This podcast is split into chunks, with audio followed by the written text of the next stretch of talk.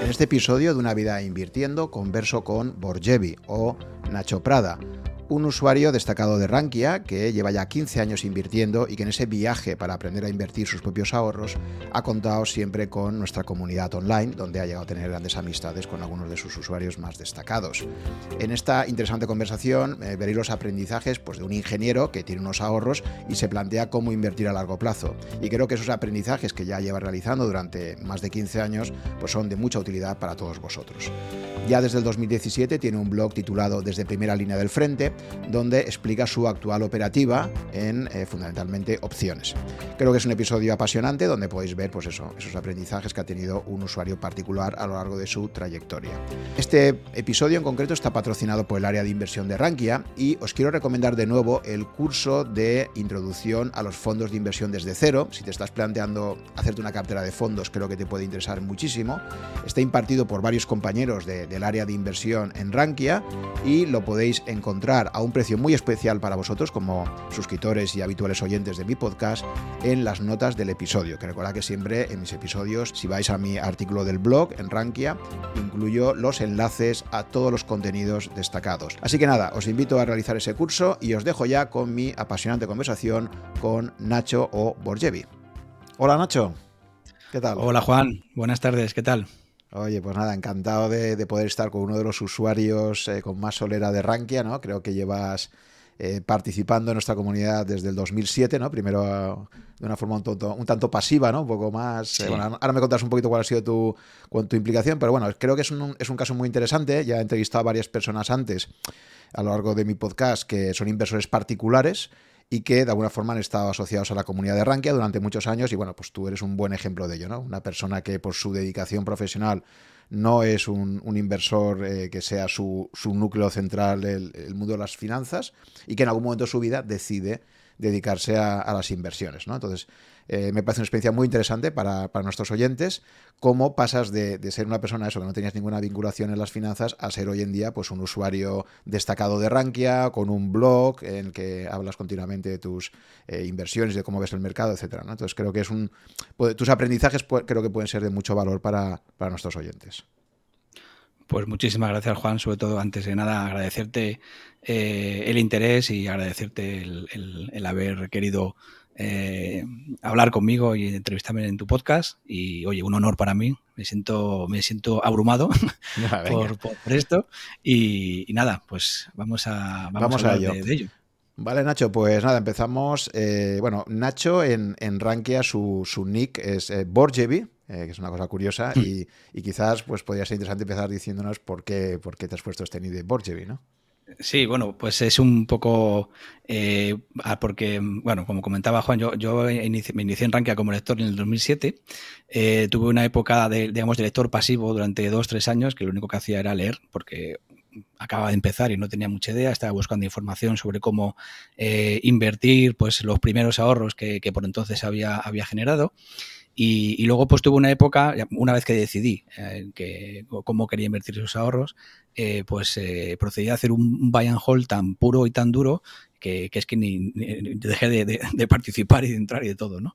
Em, estuve unos cuantos años, hasta el 2014, eh, pues como digo, con una inversión totalmente, totalmente buy and hold pura y dura en, eh, delegada en, un fondo de inversión que, bueno, más adelante podemos, podemos comentar sobre ello. Y en el 2014, pues... Eh, a raíz de un tema que luego también comentaremos, sentí la necesidad de, volver a, entrar más activamente, mucho más en, activamente en Rankia, eh, para buscar más información e intenté buscar un usuario que tenía desde el 2007 y no, me acordaba ni del usuario ni de, ni de la contraseña. Mi inversión había sido tan pura buy and hold que me había olvidado por completo de hasta del nombre del usuario. Em, y entonces, eh, pues a la hora de crearme un, nuevo, un nuevo nick, em, yo, bueno, profesionalmente me he dedicado desde hace, pues, casi, bueno, sin casi 25 años em, al tema de las telecomunicaciones. He trabajado siempre con, pues eso, en empresas de telecomunicaciones, telefonía móvil, etcétera, en redes.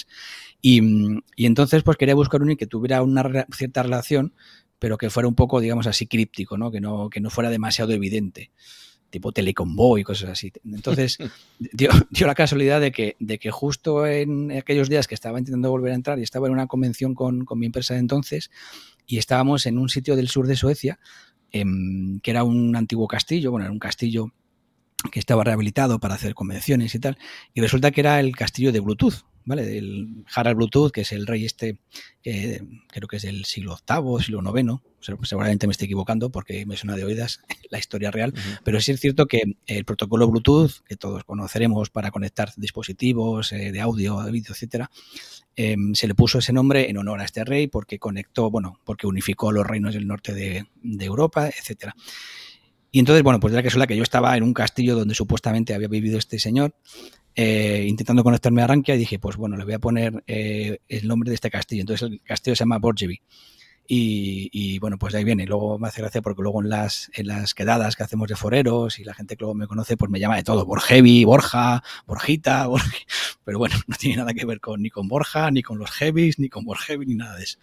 Así que bueno, eso es un poco de a nivel de anécdota. Pues fíjate que, en estos podcasts siempre, siempre aprendo cosas nuevas y hoy he descubierto pues lo que esto de Bluetooth tiene el nombre de un rey vikingo, ¿no? Quien, quien nos iba a decir, ¿no? Que creo que fue rey de Dinamarca y también de Noruega, efectivamente, a finales del siglo X, ¿no? Porque estoy viendo aquí. El siglo X. Ah, perfecto. Wikipedia no, engaña. Pero no tenía ni idea. O sea, gracias a ti he descubierto que lo de Bluetooth es, un, es el nombre de un rey vikingo. Vamos, que no se me habría ocurrido jamás, ¿no? Sí, sí, Muy curioso. Bueno, pues, pues nada, en base a ese castillo de Borjevi, pues eh, ese es tu nombre de guerra en, en Rakia y desde, desde hace unos cuantos años. y, bueno, pues me gustaría que me, me comentaras ¿Cuándo nace por ti el interés por las finanzas? No sé si es algo que ya durante la carrera te interesaba o es algo que surge más, como le pasa a mucha gente, ¿no? Por pura necesidad, que tiene unos ahorros ahí y dice, oye, ¿qué hago con mi dinero, no? Yo, eh, bueno, como sabes, por, eh, por, formación, como tú has indicado anteriormente, eh, no, no, tengo una formación en finanzas académica. Eh, yo soy ingeniero eh, industrial y, bueno, pues desde siempre me había, me había y me ha gustado el, terreno, digamos, de la tecnología o de la, de la, ingeniería. Pero sí es cierto que ya haciendo la carrera, em, bueno, empecé a tener, digamos, cierta em, tendencia a buscar, eh, bueno, a gustarme estos temas más aparte, digamos, de mi, de mi competencia principal, que era la ingeniería, y ya recuerdo en la, en la carrera haber cursado asignaturas de las, no sé si eso seguirá ahora, que se llaman de libre configuración, como han cambiado tanto los planes, igual ya no existen, pero bueno, cuando yo hice la carrera, em, había un cierto número de asignaturas que se podían elegir, que se llamaban de libre configuración, que tú las podías coger eh, de cualquier eh, carrera que ofertara tu universidad. Entonces yo recuerdo que cogí asignatura de contabilidad eh, que se daban en, en ADE, eh, en universidad, para, pues porque me, me atraía, ¿no? Me, me, resultaba curioso. Y eso fue, digamos, el primer contacto a nivel, vamos a llamarlo académico, intelectual. Eh, me interesó bastante el tema y eso fue, digamos, lo que me hizo desde el principio eh, estar muy, muy enfocado, muy orientado a, lo que podemos llamar inversión por fundamentales. ¿no? Yo siempre he tenido esa, esa querencia o esa tendencia a, valorar todo o a, basar una inversión siempre en criterios eh, fundamentales. Eh, nunca he sido demasiado, eh, digamos, apasionado del, denominado análisis técnico. no lo he encontrado realmente, bueno, no, es algo que, que, tenga muy en cuenta en, en mi operativa, lo cual, bueno, pues suele ser bastante paradójico, ¿no? Cuando hablo con, algunos otros foreros de Rankia o gente que, que vas conociendo a lo largo de, la vida, que hay mucha gente que, opera opciones como opero yo y muchos tienen una, digamos, un mucho, mucha, mucho bagaje o mucha tendencia a utilizar el análisis técnico, ¿no? Y en mi caso, bueno, pues igual soy mucho raro o igual no, pero no, no lo utilizo para, para prácticamente nada. Es verdad, es verdad lo que dice. Eh, o sea, coincido totalmente contigo en que la gente que viene del análisis fundamental, la parte de derivados no la usa tanto y que suele, estar más asociada a perfiles de análisis técnico, ¿no? Es curioso. Efectivamente, sí, sí, es curioso y de hecho, pues eso, eh, soy una especie de, bicho raro porque viniendo, bueno, viniendo, teniendo, digamos, siempre eh, o habiendo sido un, un fan, digamos, del análisis fundamental eh, y nunca haberme interesado en análisis técnico, eh, pues luego he acabado con las opciones que tiene siempre ese, em, digamos, esa eh, papeleta o, esa, o ese papel de pareces, parecer ser una operativa de gente que, que utiliza análisis técnico. Y, bueno, pues volviendo un poco al tema del, del desarrollo como inversor, pues em, en el 2007, como comentábamos, fue cuando em, pues ya junté unos pequeños ahorros, ya como consecuencia de mi actividad profesional. Eh, luego, además, eh, se juntó una pequeña herencia que, recibí en, aquella, en aquel momento. Era, poco, pero bueno, era un extra que yo, con el cual yo contaba. Y allá fue cuando, digamos, eh, pues como empezó el viaje que, yo creo que es común a muchas, a muchos de, la, gente que nos, que nos puede escuchar, ¿no? De, usuarios que, han podido tener la misma, la misma sensación, ¿no? Que de repente pues tienen unos ahorros y dicen, pues yo le quiero sacar un rendimiento extra. Y ahí fue cuando empecé, digamos, más en serio y sobre todo más como diría nuestro querido Taleb, que hablaremos yo creo más en detalle, que, empecé con el skin in the game, ¿no? Yo, yo me la quería jugar, yo quería invertir, pero no quería, no quería leer. Yo desde el primer momento quise, quise em, sacar rendimiento desde el momento uno, ¿no? Entonces, bueno, pues descubrí Rankia en el 2007 y descubrí eh, grandísimos foreros que había entonces y que, y que bueno, son grandes grandes personajes que yo creo que la gente que, haya, que haya estado en Rankia, incluso los que llevan menos tiempo habrán oído hablar de ellos. Eh, yo empecé leyendo a Rebutner, Pepe Díaz, con el que además he tenido la grandísima suerte de poder, de poder hablar con él y que es una excelentísima persona, además de, un gran profesional. Em, y con el que eh, ya ha grabado un par de episodios del podcast que podéis escuchar por ahí. O sea, Pepe Díaz Vallejo, efectivamente, que actualmente e, e, es, es, un, además es un perfil muy interesante porque también es un usuario que empieza participando en Rankia como un usuario particular eh, interesado en las inversiones y que al final, gracias a Rankia, yo creo que en buena medida, como él mismo ha reconocido, acaba siendo fichado por una gestora y hoy en día es gestor profesional, ¿no? se ha hecho ese viaje de, de, ser amateur a, convertirse en un profesional de las finanzas, ¿no? Sí, sí, sí, sí, así es. Y, y eso recuerda que hay época también a Echavarri, eh, Fernando, que es personal de Rankia también, y empecé a leer por aquella, por aquella época. Y bueno, pues como comentaba antes, ¿no? En aquella época yo era totalmente, eh, bueno, sabía un poquito menos de lo que sea hoy, y, el caso es que me dedicaba a leer. Yo leía, leía a Pepe, eh, leía a Chavarri, que tenía un blog distinto, tenía una, em, digamos, una visión distinta, en el sentido de que Pepe estaba dedicado a hacer, hacía análisis eh, interesantísimos de empresas, de sectores, eh, Echavarri era una persona que, bueno, recomendaba o hablaba de productos bancarios, pero bueno, todo aquello ya me empezó, me empezó a, digamos, a, embaucar y a, envolver, ¿no? Yo ahí se me encendió la chispita eh, y hasta hoy.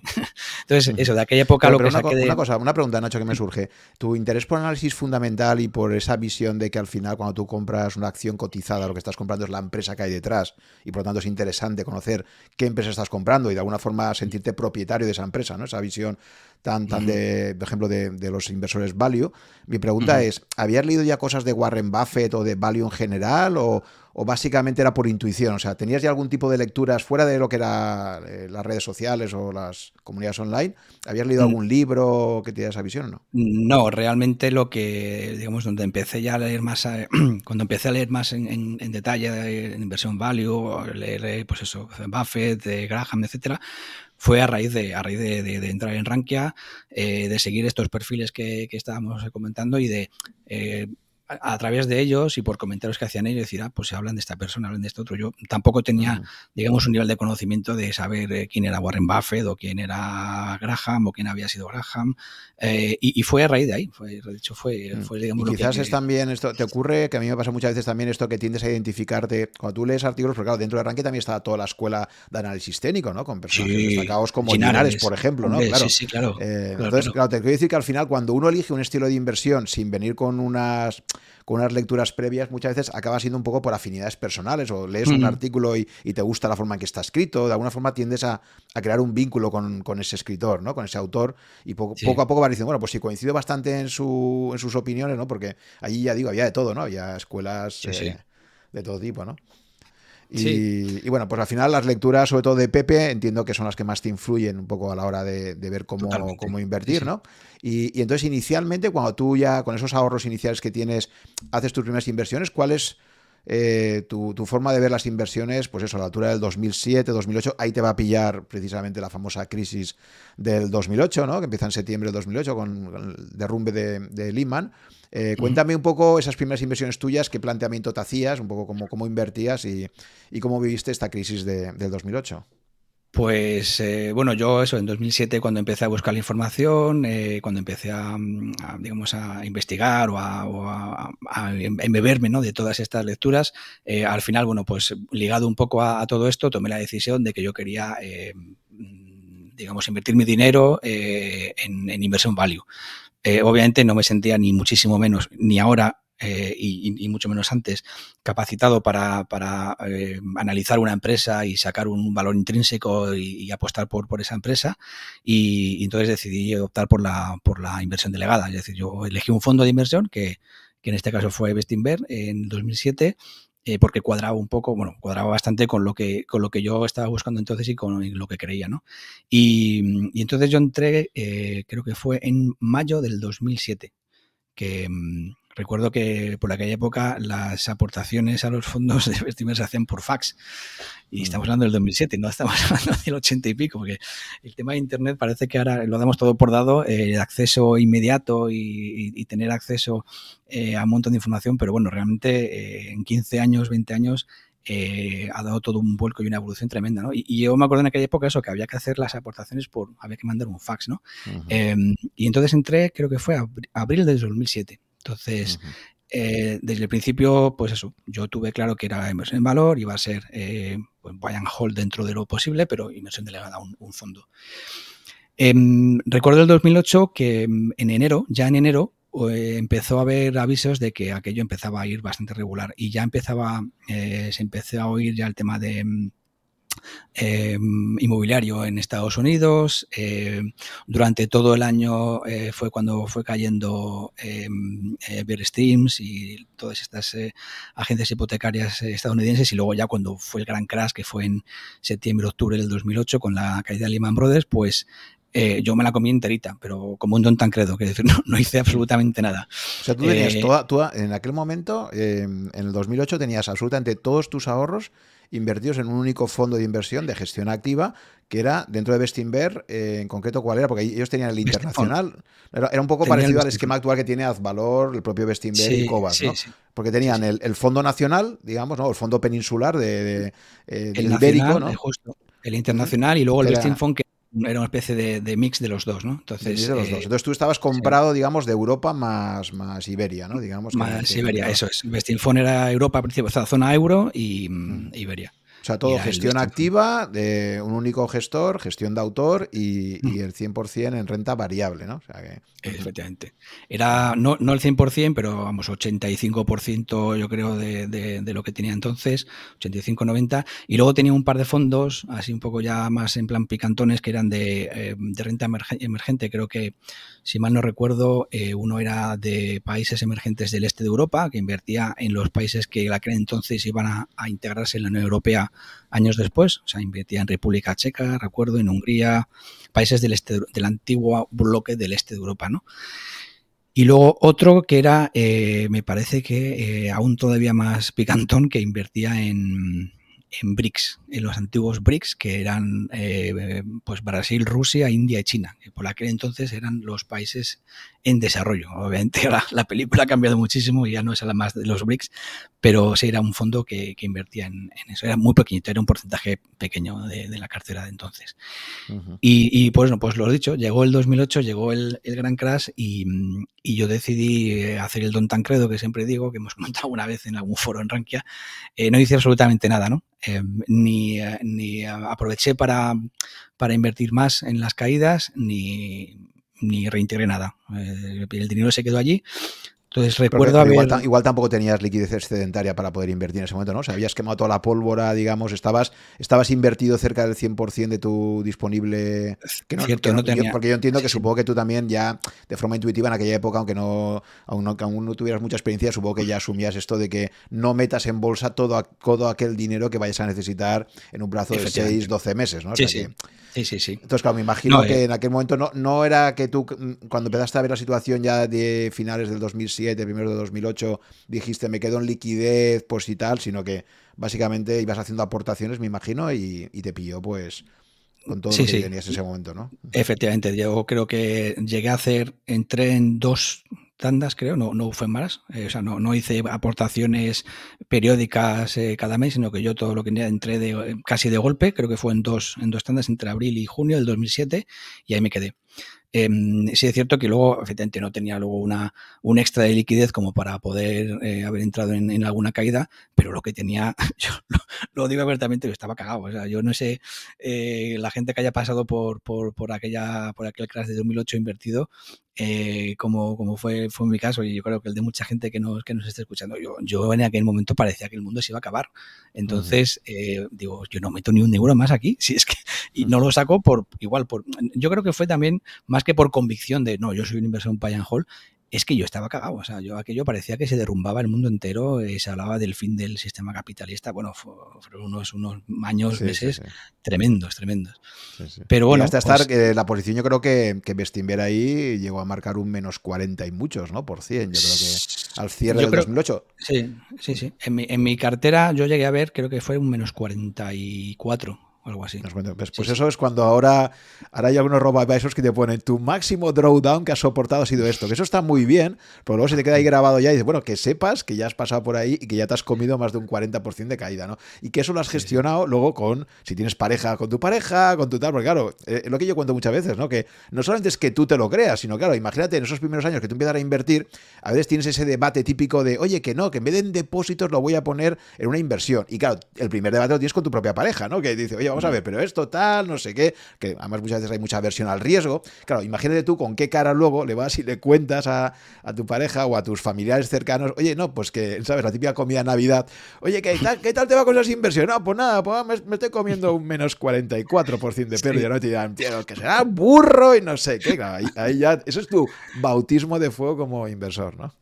Total, total, sí, sí. Además, eh, mi caso pues fue al, año y medio de, empezar, así que fue un, bautismo de fuego bien, muy iniciático y en, las primeras fases casi de la... Yo creo que, eh, ahora lo, viéndolo en perspectiva y a largo plazo, pues eh, me vino bastante bien, porque bueno, yo siempre he sido prudente en el sentido de que, bueno, pues le tengo bastante aprecio a mi dinero y aunque, aunque decidí arriesgar, entre comillas, a, poner el, toda el, extra que quería, bueno, los ahorros que yo quería invertir en bolsa, que obviamente no eran todos, ¿no?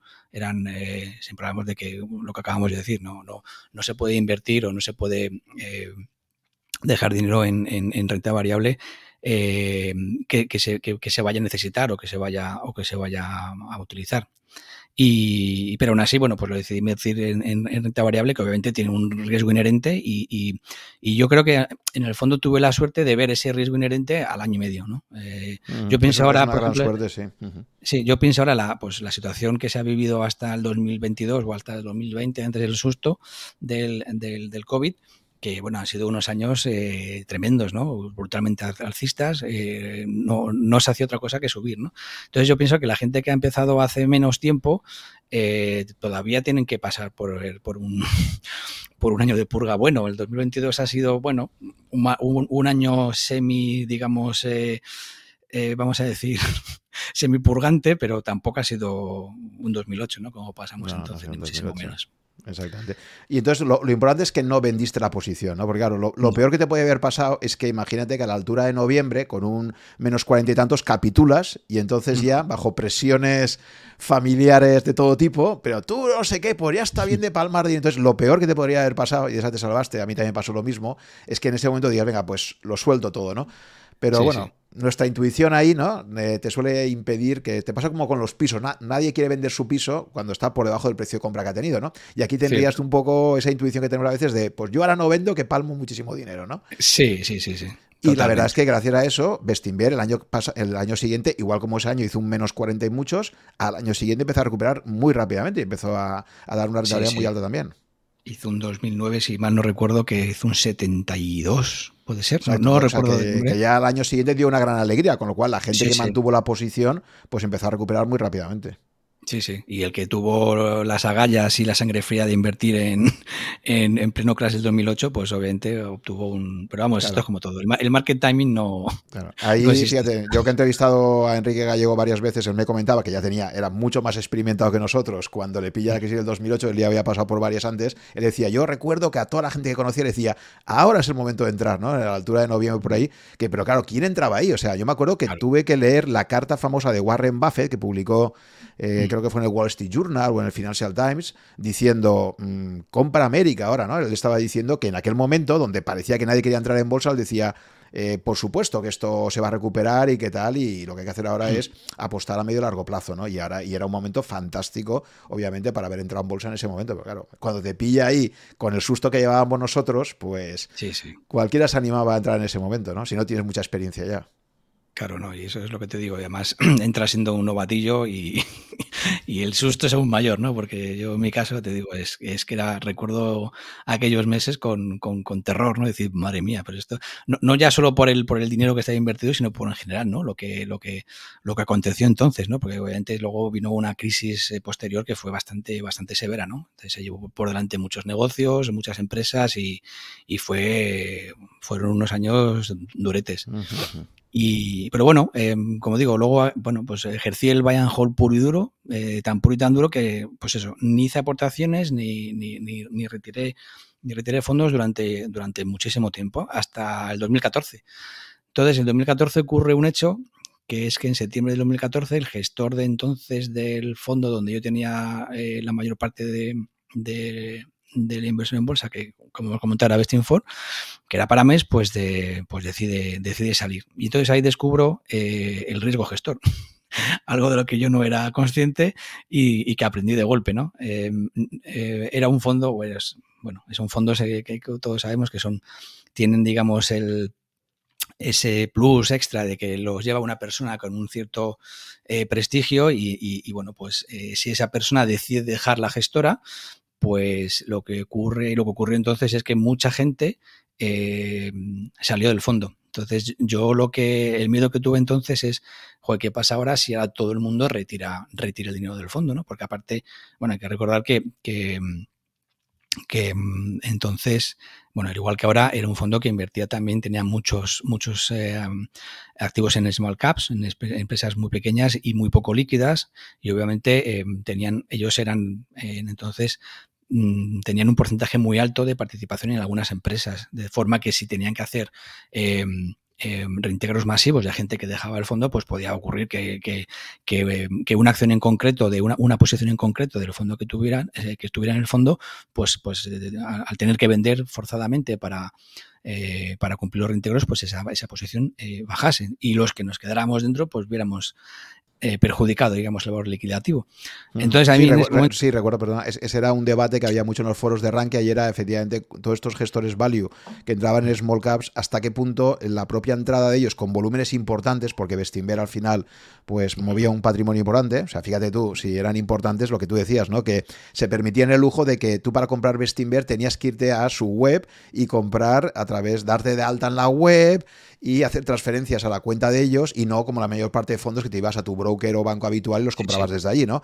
ellos ya se tenían tanto nombre, como llevaban desde el 93 haciéndolo muy bien, pues se podían permitir el lujo de, ser una boutique que tú tenías que darte de alta allí para poderlo hacer, ¿no? Y efectivamente me acuerdo que había mucho ese debate de decir, oye, ¿hasta qué punto eh, Bestinver o, gestoras de ese perfil, eh, value, que invierten mucho en pequeñas empresas, eh, ellas mismas al estar comprando no están de alguna forma eso, influyendo en el precio y si entran o salen están afectando al precio y les impacta y tal, ¿no? Y efectivamente era todo un debate que había ahí, ¿no? Lo que también deduzco de tu, de tu, de tu reacción es que pensabas que Bestinver era únicamente para mes, ¿no? Ahí también estaba Álvaro Guzmán y eh, Fernando Bernat, que ahora precisamente una cosa muy interesante que se ha visto luego eh, cuando cada uno se ha montado su propia gestora y han hecho camino por separado, pues es ver al final a largo plazo pues el papel que jugaban. O sea que ahí eh, para desde luego, era, era, el fundador y el que tenía más nombre y todo, pero bueno, era un equipo de tres al final, ¿no? Y, pero tú cuando sale para mí ya dices, oye, aquí esto no me gusta nada, yo me voy porque yo no sé ahí qué, papel juegan los otros dos, pero... ¿no?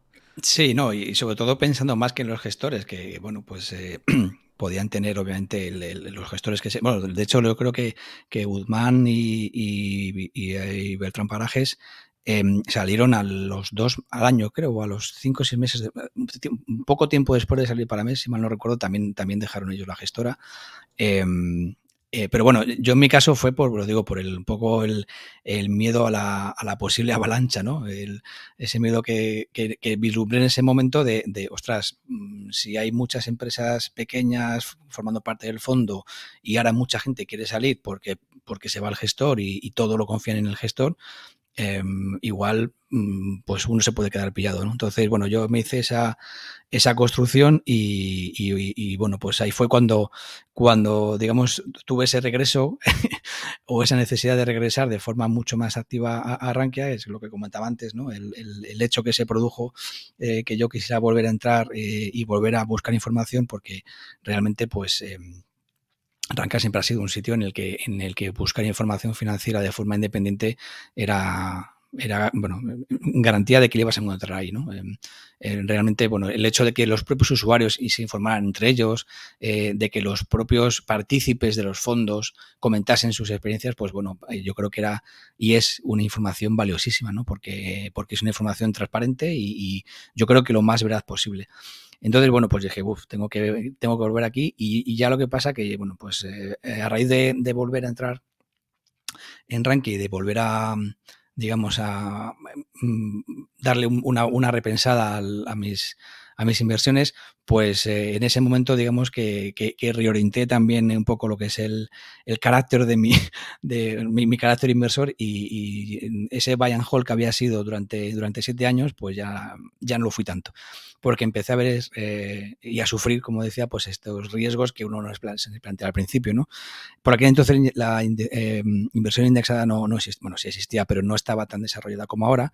Y, bueno, pues yo vi que efectivamente existía este riesgo gestor en la inversión pasiva, eh, activa, perdón, em, que podía acontecer y de hecho había acontecido y podía tener un, impacto en las inversiones más grande o más eh, digamos, eh, directo del que pudo tener una crisis financiera mundial como fuera de 2008, porque em, yo, yo, recuerdo que cuando, bueno, yo en el 2014, cuando pasó aquello de, de Parames, yo eh, reintegré totalmente todo lo que tenía en, en, y recuerdo que en esos siete años y medio, con una crisis bestial, con un drawdown que hubo en el 2008, como comentábamos, del 44%, al final, anualizado, fue casi un 7% en siete años, que es una cifras, pues unas cifras yo creo que bastante buenas.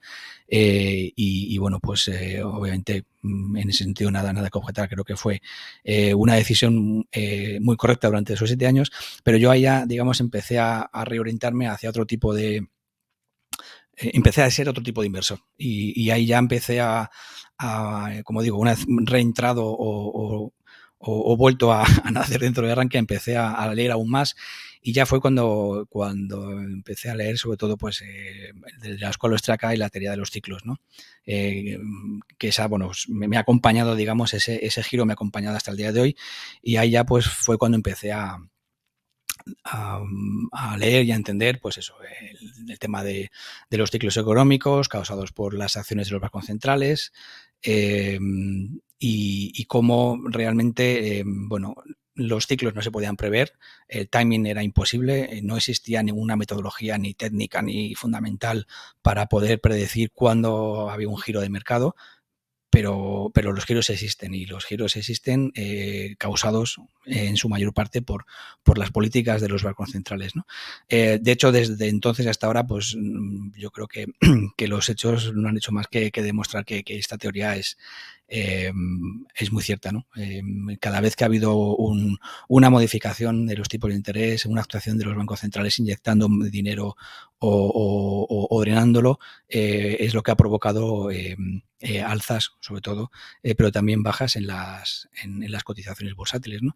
entonces, bueno, pues con esta, con este de ya empecé a ser otro tipo de inversor. ¿no? Ya hice esa primera etapa, digamos, ya quedó completada, la del Bayern Hall duró poquito, fueron siete años, pero bueno, como digo, no, no salí demasiado eh, eh, descontento, al contrario, como digo, nada que objetar. Esos siete años fueron unos años bastante, eh, a pesar de, haber vivido toda la, crisis económica del 2008, creo que fueron unos resultados bastante muy, decentes y mm, sobre todo porque, bueno, comparada con la inflación que hubo entonces, creo que rentabilidad real, si no recuerdo mal, hice un día los cálculos y fue como un cerca de un casi un 4, un 3, 3,8, una cosa así. Que bueno, está, está bastante bien, es decir, es una rentabilidad Eh, que es, que ahí, pasamos por un periodo durísimo, que fue primero la crisis internacional del 2008 y luego, los gravísimos problemas que tuvo de deuda soberana Europa, que desde el 2010 hasta el 2012, cuando llegan las famosas palabras de Draghi, ¿no? de que hará lo que haga falta, pedal, los años, yo recuerdo, 2011, primera mitad del 2012, cuando al final se acabó rescatando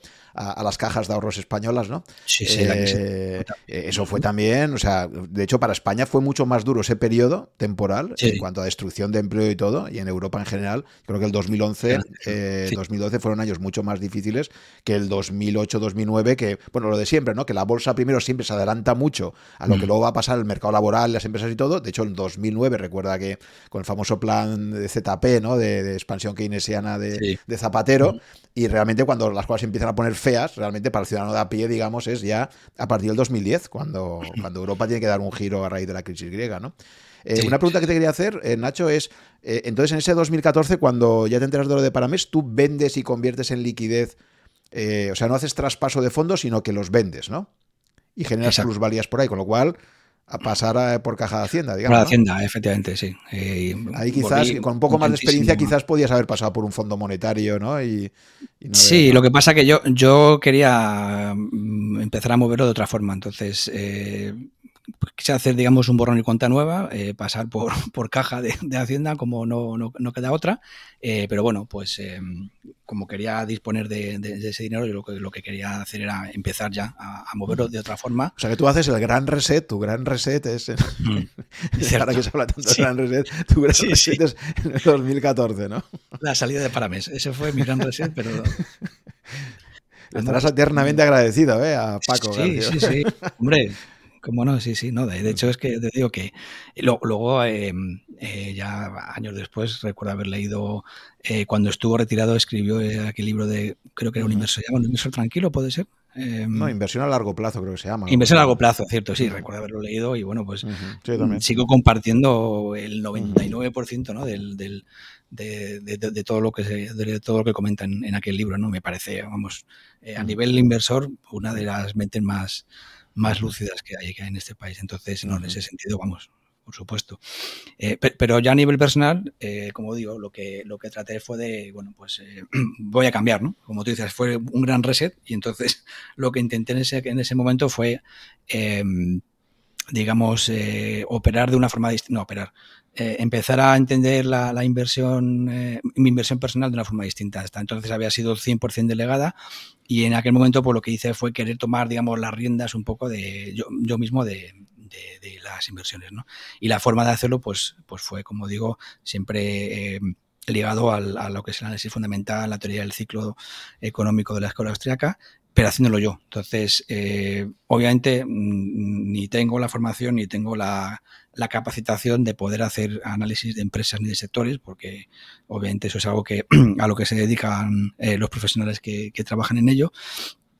Pero sí que empecé, digamos, de una forma, mm, yo diría que lúdica, a, estar muy interesado en este tema y a, leer sobre, sobre, sobre, el, sobre el tema, ¿no? Valoración de empresas. Eh, más que con la intención de, de, invertir por mi cuenta y querer batir el mercado, porque sé que eso eh, es imposible, nadie, nadie va a poder batir el mercado al final eh, de una forma sostenida, y menos siendo un inversor particular. Sí que en ese momento se encendió, digamos, una, eh, una anunciacita en mí de intentar buscar un nicho como inversor particular, una forma de invertir que fuera, digamos, pues eso, un nicho, ¿no? Algo que fuera eh, muy específico que solo como, como inversor particular o, que, solo los inversores particulares eh, pudieran seguir, ¿no? Porque, bueno, el, mundo de la inversión es un mundo fascinante y, obviamente es un mundo em, eh, enorme, ¿no? Gigantesco. Hay, hay lugar para todos, ¿no? Y para todo mm. tipo de inversión. Y, ahí lo que empecé a intuir, digamos, o a, querer buscar fue eso, un tipo de inversión eh, que, fuera, que fuera distinta, que no fuera lo que hace todo el mundo. Eh, como digo, siempre de la mano de lo que es eh, un análisis, o sea, desde el punto de vista de inversión fundamental, de inversión value, de, querer, digamos, invertir en empresas. Pero yo lo que, la, luz que se encendió a mí en ese reset que hablamos fue la de buscar una forma manteniendo, digamos, estos principios de inversión, buscar una forma distinta, un nicho o una forma de, afrontar el mercado eh, que, no fuera, que no fuera la habitual, que fuera distinta. ¿no? Y, bueno, pues la única forma que se me ocurrió fue leer, leer y leer y leer y leer y, descubrir autores y autores. Y, por aquella época, pues también descubrí a, Taleb, eh, y, eso pues me cambió todo. O sea, aquello, aquello recuerdo que fue como, uf, ostras, esto es, esto es exactamente lo que, lo que, digamos, de forma a lo mejor inconsciente estaba buscando, ¿no? Una forma de, ya, ya no solo de invertir, sino de entender eh, todo lo que es el trasfondo de, del mundo económico, de, eh, de los sesgos.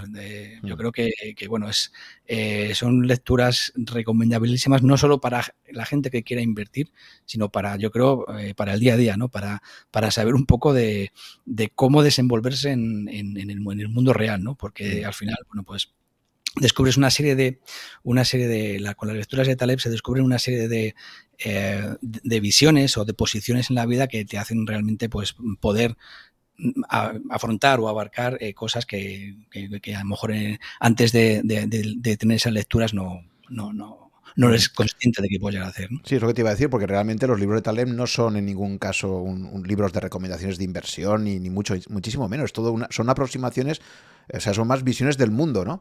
Y son aproximaciones súper indirectas. Lo que pasa sí que es cierto que, a mí me pasó también incluso con cosas como el ayuno intermitente, que yo leía Taleb y a raíz, de, leerlo también cuando ya fui completando sus obras, sobre todo Antifrágil, pues, pues mm. recuerdo que, y, no, hay, no hay ningún momento donde el tío en el libro te hable del ayuno, por ejemplo, ¿no? Del papel que juega y tal, pero, pero sí que indirectamente pues lo vas ligando con otras lecturas y, bueno, pues puedes un poco como te pasa a ti con las inversiones, ¿no? Eh, ¿Me puedes comentar en concreto mm, por dónde entras en Taleb? Pues tiene varios libros y, y quizás cuáles te gustan más en aquel momento, cuáles te impactan más. Yo recuerdo el primero que leí fue el del de, Fulled by Randomness, que es el de, en castellano ese... Mm, Existe la suerte, sí, ese pésimo nombre, ¿no?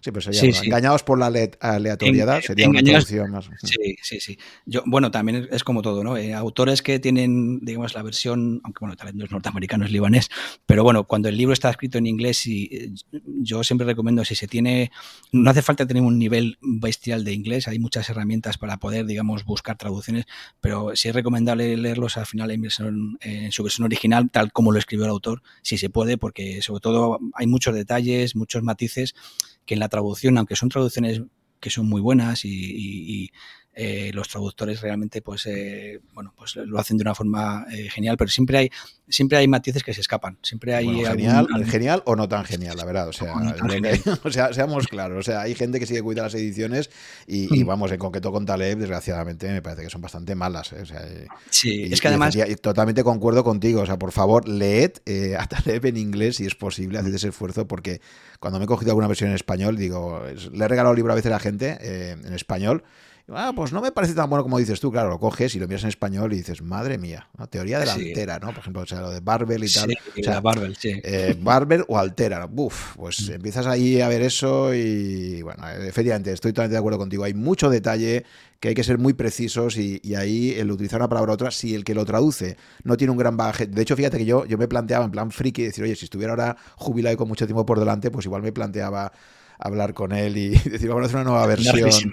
Claro, porque es que al final, o sea, fíjate, esto es un mundo que a mí me apasiona mucho, el tema de las traducciones, ¿no? Por ejemplo, yo estoy ahora bastante obsesionado también con el tema de la Biblia, ¿no? O sea, decir, oye, ¿qué versión de la Biblia? Porque tengo ganas de leerme la entera, ¿no? Sobre todo el Antiguo Testamento y tal, pero claro, siempre te encuentras con la barrera del idioma. dices, oye, ¿qué versión de la Biblia? Pues, pues pasa lo mismo en todo. O sea, todo el mundo de las traducciones es, un mundo apasionante y, complejísimo, ¿no? Mm. Pero sí, totalmente de acuerdo contigo, Nacho. Leed a Taleb en inglés si podéis, por favor, haced ese esfuerzo. Sí, sí, sí. No, luego y, a Taleb y, a, todos los inversores de, en general que, que, publican original en inglés. Sí, yo, yo sobre todo en, en concreto con, con libros de inversión, eh, que luego si quieres hablamos eh, de, bueno, de recomendaciones o libros que, que a mí me han ayudado. Eh, siempre que he podido lo he conseguido la versión en, en versión original porque luego, luego hay mucha, hay mucha terminología que traducida al castellano es bastante complicada de, entender, ¿no? Y aunque, bueno, joder, tenemos, me da un poco de rabia porque tenemos un idioma que es muy rico y, además, pues yo, yo, intento usar el mínimo de anglicismos posible en, mi día a día, pero sí es verdad que, bueno, hay en materias, digamos, técnicas o en materias específicas y más en el mundo de las finanzas, en el mundo de la inversión, eh, si se puede leer a los grandes inversores y, grandes autores en su versión original, si es el inglés, pues en inglés, eh, que suele ser así, eh, muchísimo mejor, porque se pierde mucho, mucho detalle. Y, entonces yo contaré, recuerdo que el primer, el primer libro que leí fue el de Full by Randomness, eh, Engañados por la suerte, ¿no? Creo que es la traducción que hicieron en. No, existe la suerte, que es mucho peor. existe la suerte. Existe la suerte. y, bueno, pues realmente ahí ya fue cuando, digamos, el, el gran clic, ¿no? Ya, yo creo que antes de haberlo, antes de acabarlo, me compré el de el, Black Sound, el, el, cisne negro, y, y, bueno, es que yo creo que me leí, eh, iba leyendo en paralelo el cisne negro cuando volví a releer eh, el, el Full Randomness porque estaba enganchadísimo, ¿no? Y, y de ahí ya salté Antifrágil, ya tiempo después, Em, y bueno, pues como decía, em, eh, te da una amplitud de... En verdad Taleb también tiene una cosa y es que es, un gran eh, agregador, digamos, del conocimiento clásico, ¿no? Eh, a él le encuentra mucho, le, gusta mucho pues los grandes filósofos clásicos y, en realidad él, es, un gran agregador, ¿no? De, pues el conocimiento de, la Grecia antigua, el greco-romano, entonces hace mucho uso y lo trae al día de hoy, pues eso, de toda la, esto suena un poco friki, pero es así, ¿no? De toda la filosofía griega antigua, de Platón, del mito de la caverna y todo eso, pero traído muy bien traído al, mundo actual, ¿no? Y, bueno, es algo realmente que, como digo, es muy, muy llamativo. Y aunque pueda parecer que no tiene nada que ver con el mundo de las inversiones, realmente si se entiende desde un prisma o si se quiere entender desde un prisma del mundo de la inversión, creo que eh, aporta un valor eh, tremendo. sobre todo eh, al carácter, ¿no? a, cómo te puedes forjar tú como inversor particular en, el carácter de invertir. Recuerdo, recuerdo lo que me decía Marcos Pérez, que le he entrevistado también un par de ocasiones, episodio 3 y luego un, webinar que hizo en pandemia, y él decía, invertir es filosofar, es decir, al mm. final cuando tú te planteas invertir, por ejemplo, si tú crees que el mundo eh, se va a ir a la mierda en los próximos 10 años o que crees que la humanidad está jodida. O sea, si tienes una visión mm. pesimista del mundo, entonces no te plantees invertir a largo plazo, porque claro, ¿quién va, quién va a ponerse largo de algo que crees que va a ir a menos, no? Entonces, de partida ya, invertir y ponerte largo de, de mundo, digamos, ya es partir de una visión optimista del mundo, de que la humanidad va a ser capaz de, superar sus retos y tal. Entonces él hacía unas reflexiones muy interesantes sobre que al final invertir es filosofar, ¿no? Y parte de ese punto. Entonces, una cosa muy buena que efectivamente tiene Taleb es que él, que para nada entra, eh, bueno, algunas veces sí que comenta estrategias un poco concretas de inversión, ¿no? Como la estrategia Barbell, pero me gusta mucho porque él te da una cosmovisión del mundo, ¿no? Te, y, y eso es lo que te hace a ti reflexionar, ¿no? De una forma indirecta, ¿no? Sobre incluso cómo deberías plantearte la inversión, ¿no? Riesgos, incertidumbre, etcétera, ¿no? Exacto. Y, de hecho, uno de los, de los conceptos que él maneja mucho en todas sus obras, eh, que es el, concepto de la opcionalidad, fue, digamos, el, gran, el gran clic que, se me hizo en mi cabeza porque dije, este es quizá el, nicho, digamos, la parte em, específica que como inversor particular yo puedo eh, obtener o puedo conseguir y que, y que digamos, un inversor institucional, un, gran fondo o una, un gestor profesional no puede, no por nada, sino porque, bueno, pues los inversores profesionales, las gestores profesionales, las, las gestoras de fondos eh, están sujetas a una normativa muy estricta, tienen una, una serie de, de, requisitos que cumplir y, y realmente, bueno, pues... Eh, hacer uso, digamos, de, ciertas filosofías de inversión o de ciertos tipos de inversión, eh, como por ejemplo el tema de las, de las opcionalidades, ¿no? de, buscar eh, o, de querer hacer uso de, la inversión, de las, de las inversiones convexas, ¿no? Eh, es que queda un poco más fuera, digamos, del, alcance de un gesto profesional, como digo, por, por temas regulatorios y por temas de rigidez propia, inherente de, lo que es el, eh, la legislación eh, y, ahí vi, digamos, eh, como decía, pues el, nicho, ¿no? Y, a raíz de ahí, pues empecé a, interesarme por, por, las opciones financieras. Luego ahí descubrí más tarde que curiosamente Taleb sus inicios había sido, se había dedicado profesionalmente al, al, trading con, con, opciones. Y de hecho él es un, bueno, tiene un nivel de conocimientos matemáticos eh, tremendo. Si alguno le sigue en Twitter, él tiene siempre un, eh, bueno, siempre cada, cada poco, cada día o cada dos o tres días pone siempre un, un, um, un pequeño, no acertijo, ¿no? Pone una integral o un, algún tema matemático para preguntar a sus seguidores pues cómo, cómo se resuelve, ¿no? y realmente pues tiene un, un nivel brutal. Y, curiosamente, yo de los libros de Taleb, yo creo que me he leído todos, menos precisamente el primero que escribió cronológicamente, que es el de, el de Dynamic Hedging, que es el que escribió, siendo todavía un, un operador de opciones y que trata específicamente eh, sobre, sobre las inversiones en con opciones financieras y, entra en detalle de las, de las opciones financieras. Es, es, la gran espinita que tengo. Me comentabas, Juan, ¿no? que hay una edición nueva que tiene que salir en breve o ya va anunciada sí, que va a ser en breve, pero... Parece que la está retrasando porque va a sacar un libro nuevo, ¿no? Eh, pero... Hmm. un libro nuevo más de, de, carácter general, como, como los últimos que ha publicado, ¿no? Sí. Eh, bueno, tiene uno muy técnico también que publicó, pero sí, efectivamente, había, había anunciado, vi por ahí anunciado una nueva edición, pero de momento parece ser que no se ha concretado, ¿no? De este famoso Dynamic Hedging, efectivamente, que es un mm. poco... Aparte, es que yo creo que él como redacta, escribe también, pues me acuerdo que mm. estuve mirándolo un poco, y aunque era muy técnico para mí, pero, pero me acuerdo que explicaba muy bien esas cosas. Yo creo que a ti sí te vendría muy bien ahora, aunque sea la, la edición antigua, ahora con tu bagaje, eh, sería muy interesante ver qué opinas de, este Dynamic Hedging. Yo me lo plantearía como un reto ahí, leerlo y a ver, ¿no? Lo tengo ahí en el to-do list. durante, todo este tiempo, a ver, por entender tu contexto, Nacho, eh, durante este periodo de tiempo has liquidado todas las posiciones de Bestinver, estás en, liquidez plena, digamos, y te tomas unos meses de, coger un poco de contexto. Eh, y partiendo de la premisa que es que hacer una estrategia muy para ti, pero partes de la premisa de que tienes que tener tiempo libre, ¿no? Porque, claro, un problema que veo para muchísima gente es que a lo mejor eh, ese momento de replantearte las cosas te pilla en un momento profesional donde tienes poco tiempo libre o quizás tienes una familia que te exige mucho tiempo. Entonces también, pues el contexto de cada uno te permite decir, oye, ¿hasta dónde me puedo meter yo para gestionarme mis propias inversiones, ¿no? Cierto, de hecho al final pues es lo que tú comentas Juan, em, eh, depende mucho del tiempo libre que tengas y, por norma general el tiempo libre que tenemos eh, pues bueno eh, prácticamente todos, ¿no? Los que tenemos un trabajo los que tenemos una empresa los que tengamos un trabajemos tengamos por cuenta ajena, por cuenta propia, no tenemos tiempo, tenemos obligaciones familiares, y, al final, bueno, hay que hacer un ejercicio de, buscar el tiempo libre donde, no lo hay. En mi caso, y a raíz de, este episodio que estamos comentando, o de este, digamos, eh, de esta pulsión que empecé a sentir de querer aprender y que empezar a leer, sobre todo leer, leer, leer mucho, que yo es lo que siempre recomiendo, leer, leer, leer, y si te cansas, volver a leer y a releer. Eh, pues coincidió justo que em, profesionalmente nos, nos, ubicaron a otro sitio em, y entonces pasamos a estar en una zona que, em, que, se podía ir perfectamente en tren. Yo iba en coche todos los días a mi trabajo, perdía, yo vivo en Madrid y pues los que viven en Madrid saben que eh, sí o sí vivas cerca o lejos del trabajo, la media horita o una hora no te la quita nadie por las mañanas, ¿no? Y, y yo me di cuenta de que ser un tiempo perdido, eh, absurdo, que perdía todos los días yendo a trabajar, eh, y que a raíz de este, como digo, de este traslado eh, profesional en la empresa, eh, pues podía utilizar el tren. Entonces lo que hice fue utilizar los 35 minutos que estaba en el tren por las mañanas y los 35 de vuelta para leer, para leer todo de, todo esto que estamos hablando.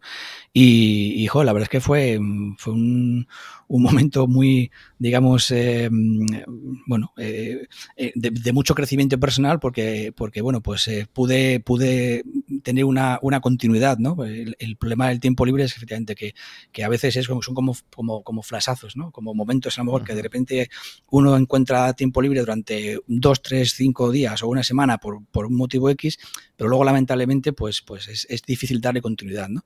Yo tuve la suerte de que esto fue, bueno, pues lo pude hacer durante varios años, eh, durante muchas semanas y bueno, pues al final fue eh, la, suerte de poder encontrar ese, hueco, digamos, dentro de mi agenda, de esa media hora por la tarde y media hora por la mañana eh, de ir en, el tren al trabajo en la que, en la que encontré en la, encontré la continuidad del tiempo libre. Mm. Pero sí, eso, eso, que comentas es muy interesante. También le, eh, ahí, siempre tienes la competencia de que te pongas con el móvil a hacer otras cosas, ¿no? Pero leía, leía un tío, o lo escuchaba, alguien, no recuerdo ahora quién era, que comentaba que a él los viajes en avión largos le gustaba mucho, pues decía, es que mm. es mi momento de poder estar desconectado de, todo lo que te asalta constantemente y sé que tengo unas cuantas horas para poder estar leyendo con mucha concentración, porque sé que nadie me va a estar tocando las narices ni con llamadas, ni con redes sociales, ni con nada, ¿no? Entonces conviertes una, un problema, a priori, ¿no? Que es el peñazo de tenerte que, que desplazar y lo conviertes en un momento de mucha riqueza para ti, ¿no? De crecimiento. ¿Cómo lees normalmente? ¿Libros físicos, libros en Kindle, iPad? ¿Cómo, eh, me gusta, me gusta, soy de la vieja escuela, a mí me gustan libros físicos.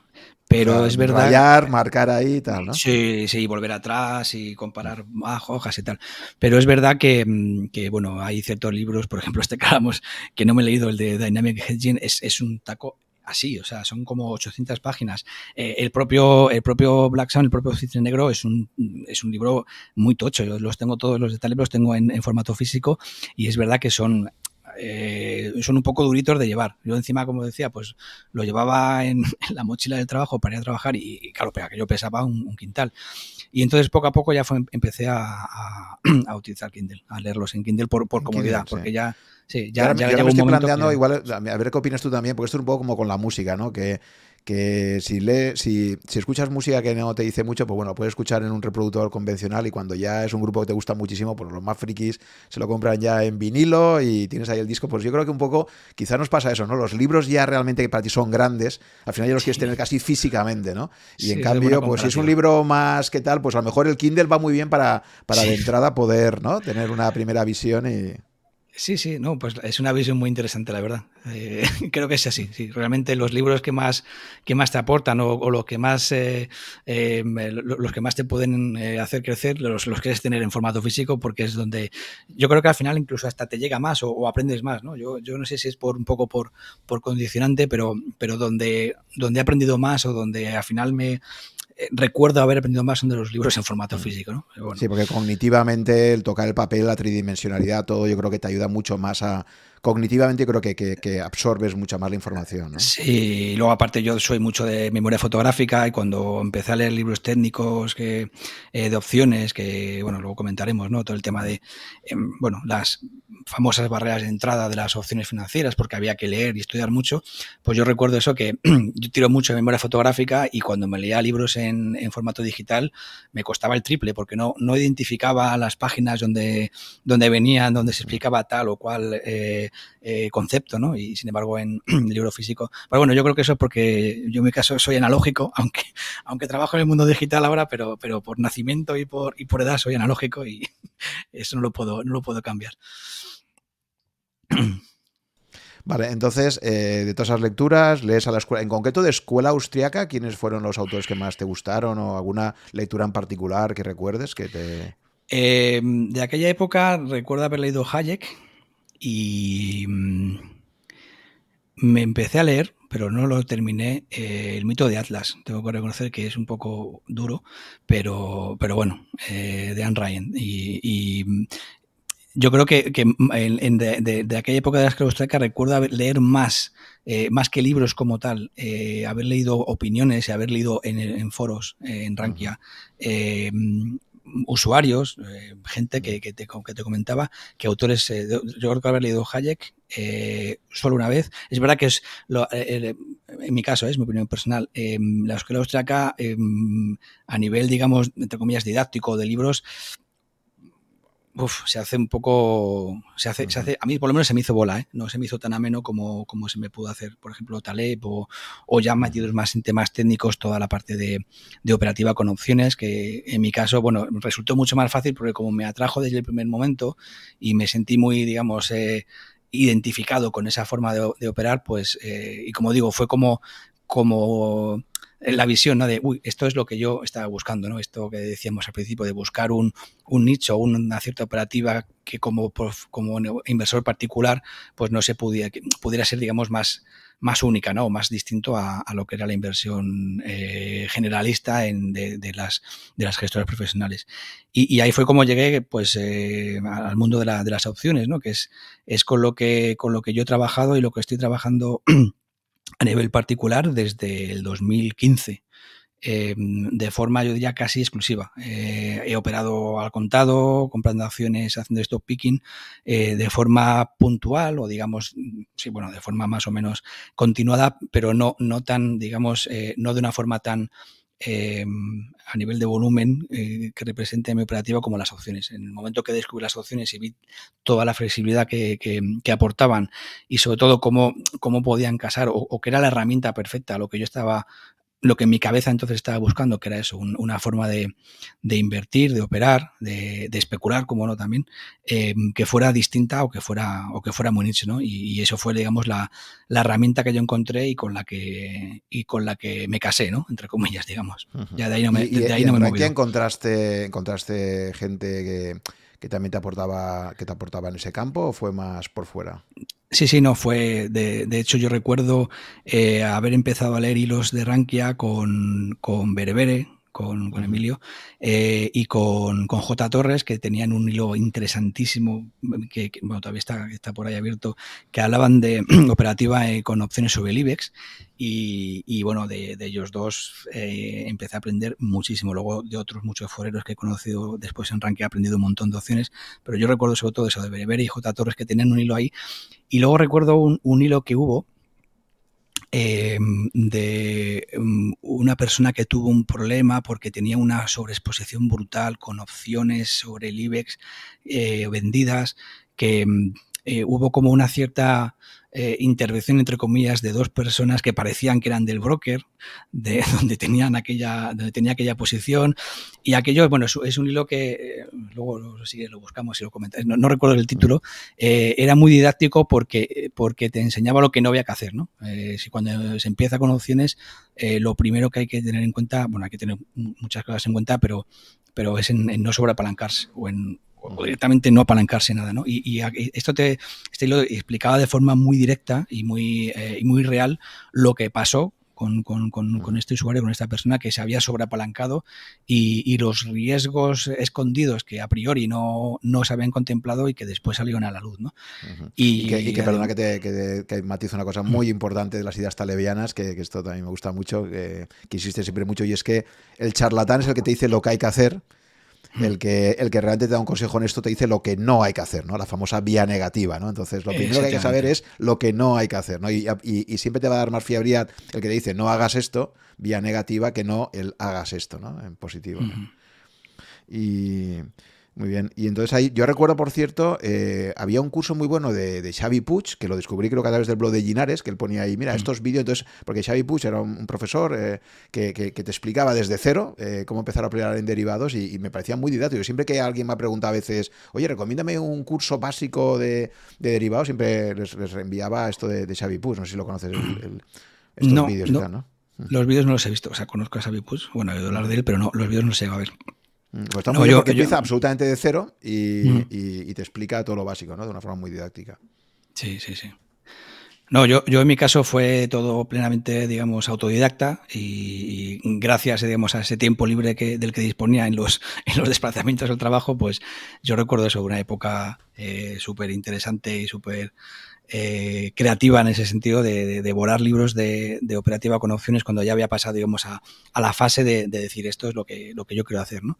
Y sí, recuerdo eso, de haber leído eh, multitud de libros em, en, el blog, cuando empecé el blog en Rankia, recuerdo que el primer post que hice fue los libros que estaba leyendo, ¿no? Para irlos recomendando, que luego si quieres pasamos un poco sobre, ellos. Pero, pero sí, recuerdo que yo eh, tuve la suerte de poderlo hacer de forma autodidacta, pero es verdad que hemos comentado que, las opciones eh, tienen una gran barrera de entrada, las opciones financieras, porque es muy importante entenderlas bien, es muy importante saber los riesgos que conlleva eh, y es muy importante tener, digamos, a nivel conceptual eh, muy claros los, conceptos, ¿no? Porque luego, luego también es, importa mucho eh, lo que llamamos también un concepto muy italiano del skin the game, ¿no? Eh, empezar a operar eh, siempre, obviamente, con, muy poquito, para, empezar a descubrir los, las particularidades que tiene cada, cada mercado, cada subyacente. uno puede llevar mucho tiempo en esto y, entrar en un tipo de operativa, siempre con opciones, o, de subyacente, y descubrir un algo o, que, pase algo que hasta entonces no le había pasado. ¿no? Eso es muy importante como dice, bueno, hay un dicho, los ingleses dicen que de, the devil lives in the details, ¿no? Que, es verdad que el, que el diablo vive en, los detalles. Cuando uno se pone, puede entender muy bien una cosa, tener un nivel conceptual y, em, digamos, académico maravilloso de, cualquier, de cualquier cosa, no solo de, inversiones, ¿no? Eh, pero cuando empieza a meterse en ello en harino, digamos, cuando empieza a, materializarlo, a, meter las manos en el barro, es cuando empiezan a descubrir detalles y empieza a, descubrir cosas que en la teoría no salían, ¿no? Por eso, bueno, pues y, solo aprender efectivamente por los detalles. Es el learning by doing y ese, ese tinkering también que dice Taleb siempre, ¿no? Ese mm. trial and error, ¿no? O sea, que tú pruebas cositas y tienes que ir refinando los métodos y solamente aprendes esos pequeños detalles a base de prueba, error, prueba, error, prueba, error, ¿no? sí, sí, sí, sí. Sí, sí, cierto, es así. Esto es un poco. Entonces, entonces, ya, digamos que a partir del 2015 empiezas a entrar otra vez esa liquidez, poco a poco empiezas a invertirla, pero de una forma muy prudente, ¿no? O sea, intentando, Pero, lo que me llama la atención es que mantengas eh, toda tu inversión en liquidez. sea, que tengas mm. la paciencia, digamos, para decir, oye, como no tengo muy claro de momento dónde voy a invertir, pues eh, una pregunta, ¿no, ¿no estás sentado en algún momento? Porque claro, luego la, escuela de los Hedge también... Eh, eh, que llegó yo creo que un poco tarde arranque, pero acabó estando. O sea, no te plantes al momento de decir, oye, pues mira, de momento me voy a indexar y voy a hacer una tal, el, principal, y voy jugueteando con esto. Porque claro, mientras tanto, mientras estás aprendiendo todo eso, tu dinero básicamente no te está dando ningún tipo de rentabilidad. Porque recordemos que ya en el 2015 ha empezado la expansión cuantitativa del Banco Central Europeo y ya nos vamos a esos tipos de interés 0%, donde básicamente, desde entonces hasta mm. ahora, el que tiene dinero en los depósitos no se saca ninguna rentabilidad. Sí, sí, eh, cierto. No, yo no tenía toda la liquidez, eh, o sea, no tenía todo lo disponible, digamos, en liquidez. Eh, de hecho, recuerdo, creo que fue en el 15, sí, en el 15 o el 16, entré en un par de fondos con una potra inmensa, porque recuerdo que eran fondos growth europeos. uno era el, que además lo han hecho, lo han hecho muy bien, muy bien, muy bien. Vamos, de hecho, con ellos he estado súper contento.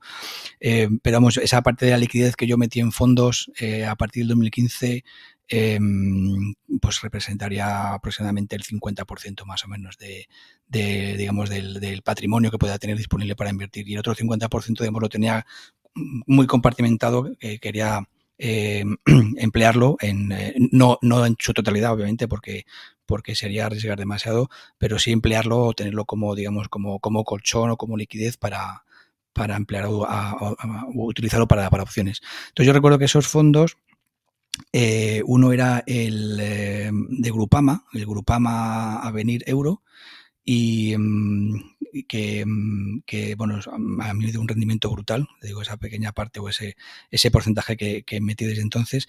Y el otro era uno de Small Caps eh, de Meridian, que era el, el Small Caps, el Meridian Small Caps Euro también creo que se llamaba. y eso lo he mantenido hasta hace relativamente poco tiempo. Como digo, era más o menos la mitad, no era el 100% de mi liquidez, fue la, mitad.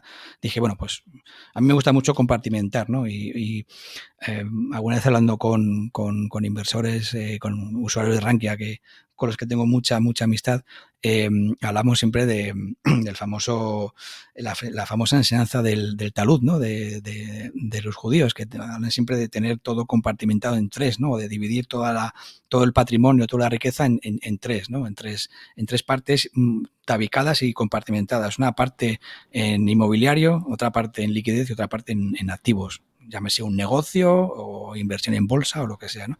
Y, y, eso siempre he intentado, obviamente dentro de, de, los límites propios de, cada patrimonio de cada uno, he intentado llevarlo muy, muy a rajatabla, ¿no? tener siempre esa, esa compartimentación, digamos, o esa tabicación entre, entre patrimonios para no para ahorrarse sustos, ¿no? Y cuando lleguen los sustos, por lo menos, pues que no se quede uno tiritando, ¿no?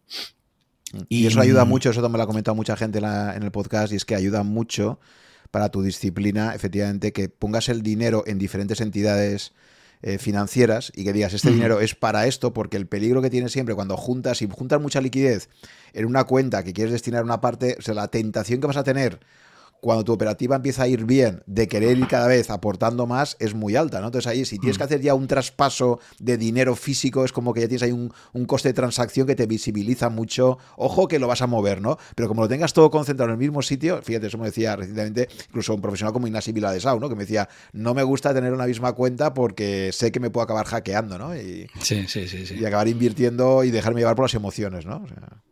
Sí, sí, sí, sí, totalmente. Y, bueno, pues eso, em, yo creo que fue, eh, sí, en aquella misma época, 2015, 2016. Eh, luego también, eh, a raíz, como decía, ¿no? De, de, leer los que para mí fueron, digamos, los, grandes maestros, los que me abrieron los ojos. Luego también empecé a tener un contacto muy estrecho con, con, otros usuarios que tenían, digamos, eh, mucho más nivel que yo, pero lleva más tiempo. Recuerdo, por ejemplo, a, con quien también tengo, eh, puedo decir, una amistad eh, con, con Solrak, que él estaba también muy, en aquella época, muy empezando a meterse mucho en el tema de, la, de, las, de las opciones.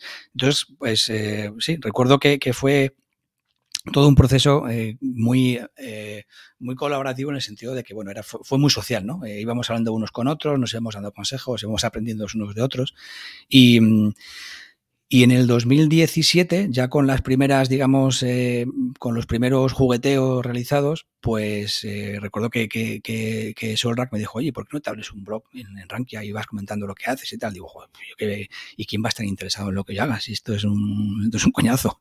No, venga, dale, habla con, con Enrique Valls y que te lo abra. Entonces recuerdo, pues eso, haberlo, haber, haberlo abierto eh, por, por, comentarios de, de, de. Em, en, enero creo que fue, o febrero del 17. Entonces ahí fue cuando abrí el blog y recuerdo que empecé, eh, empecé sobre todo, como decía, recomendando libros que estaba leyendo en aquella época de, opciones y luego me di cuenta de una cosa, supongo que te lo habrá comentado mucha gente que, que es Skillbox, eh, cuanto más he aprendido o cuanto más he, digamos, eh, sedimentado ¿no? los conocimientos y, he tenido más eh, capacidad de, tener un, nivel conceptual de lo que estaba leyendo, es cuando escribía post. Entonces, yo creo que una de las formas más didácticas que hay para aprender cosas es escribir sobre ello. Entonces, eh, ese viaje que empezó y que todavía sigue en el 2017, pues eh, fue realmente el, punto, digamos, de disparo en, a la hora de adquirir conocimientos. ¿no? Me preguntabas antes si había hecho algún curso yo no, hice cursos, fue de forma autodidacta, pero como te digo, todo lo aprendí, lo fui aprendiendo del resto de usuarios de la comunidad de Rankia, que, fueron y son tan amables siempre de, compartir todo su, todo su conocimiento y, y, bueno, pues eh, mm, sobre todo, como digo, a raíz de escribir yo sobre lo que estaba leyendo, sobre lo que estaba aprendiendo, fue cuando, cuando bueno, tuve la sensación de que estaban fijando realmente los conocimientos de, necesarios. Eh, sí es verdad que, bueno, pues eh, lo hemos comentado una vez, para la gente que tenga algún tipo de, digamos, de interés o de, o de eh, necesidad de querer aprender sobre materias un poco más complicadas o complejas, como puede ser en este caso las, las opciones financieras, bueno, pues los cursos son una, opción muy buena si no se tiene tiempo libre, porque al final, bueno, pues te obligas, ¿no? Y te obligan a aprender. Eh, pero sí es cierto que bueno, se puede aprender de forma totalmente autodidacta, con un poco de autodisciplina y con mucho de tiempo libre. ¿no? Y sobre todo, pues eh, contando con, con, con la ayuda de, de, la comunidad ¿no? de Rankiana. Yo, pues eso, recuerdo eh, haber tenido muchas, eh, eh, no discusiones, ¿no? debates ¿no? Con, con muchos usuarios, con los que sigo debatiendo, con Chusca. Bueno, es que tenemos, lo, bueno de esto es que luego te da un, una, te amplía, digamos, tu, tu, tu, red social ¿no? de, de, conocimientos hasta el punto de que, bueno, pues, pues Sí. y, sobre todo, y sobre todo lo que decías antes, con skin de game. Es decir, que esto es como yo que también me gusta mucho el mundo del vino y tengo otra comunidad de vinos, pues al final tú puedes leer muchísimo sobre vinos, pero como más aprender al final es pues probando un vino que has leído tal, tal, tal, y lo pruebas, oye, pues vale, pues me gusta, no me gusta, tal, vas interactuando, pues aquí un poco lo mismo. O sea, tú por muchísimo que leas y por mucho que interacciones con los demás, al final tienes que poner un dinerito y ver el resultado y, entonces tu propia operativa te hace, te hace aprender muchísimo a, través de prueba y error, ¿no? Sí, sí. Y, siguiendo un poco con, la analogía que estás haciendo con los vinos, yo creo, Juan, yo no, sé nada de vinos, ¿eh? pero yo creo que seguramente se aprende más cuando, cuando pruebas un vino malo y dices, joder, qué malo es este vino, ¿no? Que, sería, mm. digamos, la analogía. Negativa, ¿no? sí, cuando fallas, ¿no? Cuando dices, he apostado por este vino y está malísimo, y esto está picado, o sabe mal, o, está razonablemente bien, pero no vale el precio que tiene, ¿sabes? Que a veces también pasa mucho eso, hay mucho hype, ¿no? Hay mucho vino que estás pagando un dineral por un vino que aparentemente es fantástico y luego lo pruebas y dices, oye, pues, pues para mi capacidad de, disfrute, esto no justifica el precio que tiene, ¿no? Que también puede ser una forma de Sí, sí, sí, Pero sí, pero que al final está esa parte siempre de. Yo creo que el aprendizaje fundamental es primero eso, ¿no? Eh, la práctica real y luego lo que tú decías. Está fenomenal sedimentar tu, información a través de un artículo porque te obligas mm. a ti mismo a explicar el por qué has hecho esto, resultados. Es súper didáctico, ¿no? O sea, como siempre se dice, no hay mejor forma de aprender que tener que dar una clase de algo, ¿no? Cuando te dicen, oye Nacho, explícanos tal, entonces es, ahí es cuando te ves obligado a, a tener que estructurar todos tus pensamientos, ¿no? Sí, sí, sí. No, así es. Aparte luego el, el, propio formato, digamos, el propio concepto de lo que es un blog, que luego la gente comenta, los usuarios, la comunidad eh, de usuarios comenta y pregunta, pues lo que tú dices, ¿no? Te preguntan, ¿y por qué es así? ¿O por qué, o, por qué has hecho esto? O habías pensado no sé qué y de repente dices, ostras, pues esto no lo habías pensado. y, a veces los comentarios son tremendos y son buenísimos, te dan un valor, ¿no? Porque dices, ostras, pues es que esto ni se me había ocurrido, ¿no? O sea... hay, hay un nivel altísimo, ¿eh? Yo creo que que como, como comunidad os podéis sentir orgullosísimos de la, del nivel de, de, conocimiento que, que, que, por lo menos yo he encontrado en, en, la comunidad. Y luego también lo que digo, ¿no? De la, eh, de la generosidad, ¿no? De, que es lo que a mí más me ha, más me ha, marcado y más me ha, digamos, gustado como, como ser humano, de la generosidad eh, que he visto de, todos, de todas las personas que, que, sin ningún tipo de, eh, de, manera totalmente altruista, pues han compartido y comparten esos, esos conocimientos con el resto de usuarios, ¿no? Que eso es algo muy, muy llamativo y sobre todo viniendo de un mundo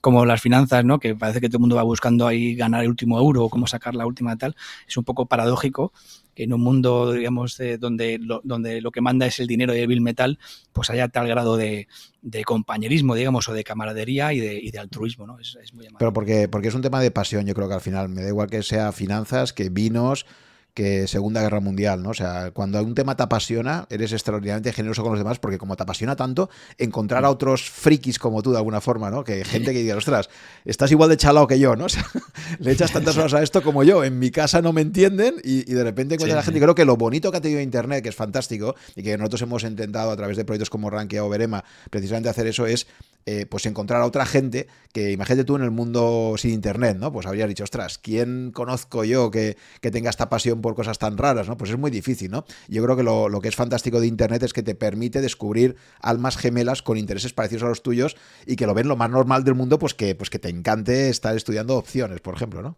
Sí, sí, sí, así es y así eh, se traduce, pues, eh, pues esa pasión compartida, efectivamente al final eh, se traduce también en mucha generosidad, ¿no? Porque claro, cuando tú estás disfrutando con algo, pues te encanta el poder explicar a los demás el por qué hacer las cosas así, ayudarles, etcétera, ¿no? Eso es, eso es. Sí, luego también eso, eh, tienes puntos de vista que tú no, en un principio no habías pensado sobre eso y a lo mejor tú estás muy seguro que conoces una materia en concreto, un tema muy específico a la perfección, lo expones o, creas una entrada en el blog es, sobre ello y de repente alguien te dice, oye, ¿y, ¿y por qué esto no lo planteas de tal forma? Y dices, coño, es verdad. Entonces es, es, muy enriquecedor. Y, esto conecta también con otra idea talibiana que me gustó muchísimo y él hablaba de, o sea, pues, hay una visión tradicional de cómo se hacen los descubrimientos científicos que es muy de eh, investigación básica hecha por las universidades y eso luego cómo permea hacia abajo y tal. Y él decía, no, no, dice, esa es una visión idealizada, dice, la realidad es que en los momentos de, más descubrimientos casi siempre han sido eh, eh, apasionados, ¿no? O sea, amateurs, en el fondo. ¿no? él, por ejemplo, habla mucho de la revolución industrial en Inglaterra y, descubres muchísimos... inventos importantes hechos por, por peros, meros amateurs que en su casa jugueteando y con la pasión que tenían por la ingeniería, pues acaban descubriendo cosas muy importantes, ¿no? Y, yo creo que al final, y las universidades desgraciadamente pasa justo lo contrario, son destructoras de pasión. O sea, como te decía alguien, si, si, un tema te apasiona, no te matricules de eso porque acabarás odiándolo, ¿no? Entonces es paradójico como muchas veces la gente que más pasión tiene por algo es justo la que ha evitado estudiar ese título universitario porque te lo acaban de destruir todo, ¿no? Eh, pero cuando tú eres un amateur de algo y autodidacta y te metes por puro, por puro interés, y, con curiosidad, que al final la, fundamental es la curiosidad, es increíble cómo el retorno que te puede dar eso, ¿no? Y al revés, en las universidades y tal, llegas a un sitio donde te, te dan contestaciones a preguntas que no te has hecho, a cosas que no te han generado ninguna curiosidad, y claro, pues ya de partida todo va mal, ¿no? Porque es como cuando tú harás, y imagínate que vas a alguien, le pegas la chapa de, opciones a alguien que te dice, oye, perdona, Nacho, pero si es que a mí lo de las opciones me, da igual, ¿no? O sea, ¿qué me estás contando, no? Pues un poco es eso, ¿no? Entonces, pero al revés, cuando algo te, te apasiona y te interesa eh, y tienes curiosidad, bueno, somos máquinas de absorber, ¿no? Yo creo que todos en general, ¿no? Sí, sí, sí, eso es cierto. Si tienes el, la suerte de dar con un tema o con una... Em, eh, con, algo que te, que te, que te encienda la luz, ¿no? que, que te mm. haga la chispa, es verdad que, que absorbemos eh, a una velocidad y con un, con un nivel que, a lo mejor otras materias que no te apasionan tanto, pues, pues no, no, no se llega, ¿no? por mucho que se esfuerce uno. Pero sí es así. Mm. Vale, entonces ahí ya eh, lanzas el blog, ya tu operativa con opciones cada vez es más, digamos que cada vez vas poniendo un poquito más de tu, de tu patrimonio líquido, ¿no? Sí, Sí, sí, esa parte, digamos, eh, ese 50% de, de, lo que estaba destinado, digamos, a inversión, a, inversión en, bolsa o en renta variable, pues empezamos a moverlo más y, a utilizarlo más. Em, de hecho, bueno, usé el blog y lo sigo usando, aunque no con la eh, frecuencia que me gustaría por, por falta de tiempo libre, eh, obviamente, y, y, empecé a compartir y a hacer, digamos, cuadernos de bitácoras con operativas reales. ¿no? Empecé a abrir recuerdo eh, operativas y posiciones en, en, algunas empresas, todo con opciones. Entonces, recuerdo un blog que, que, bueno, que tuvo bastante bastante alcance y que bueno estaba me siento digamos orgulloso de haberlo de haberlo llevado a cabo que es una inversión que hice en, en Teva con una farmacéutica eh, que eh, creo que lo escribí en el 2016 y, y bueno pues el, eh, la hipótesis básica inicial de, inversión digamos el, el, motivo eh, de arranque inicial fue muy eh, muy curioso porque bueno no normalmente intento hacer algo intento, bueno, a, dentro de mis muchísimas limitaciones de, digamos, de, de, un pequeño análisis fundamental de cómo está la situación de la empresa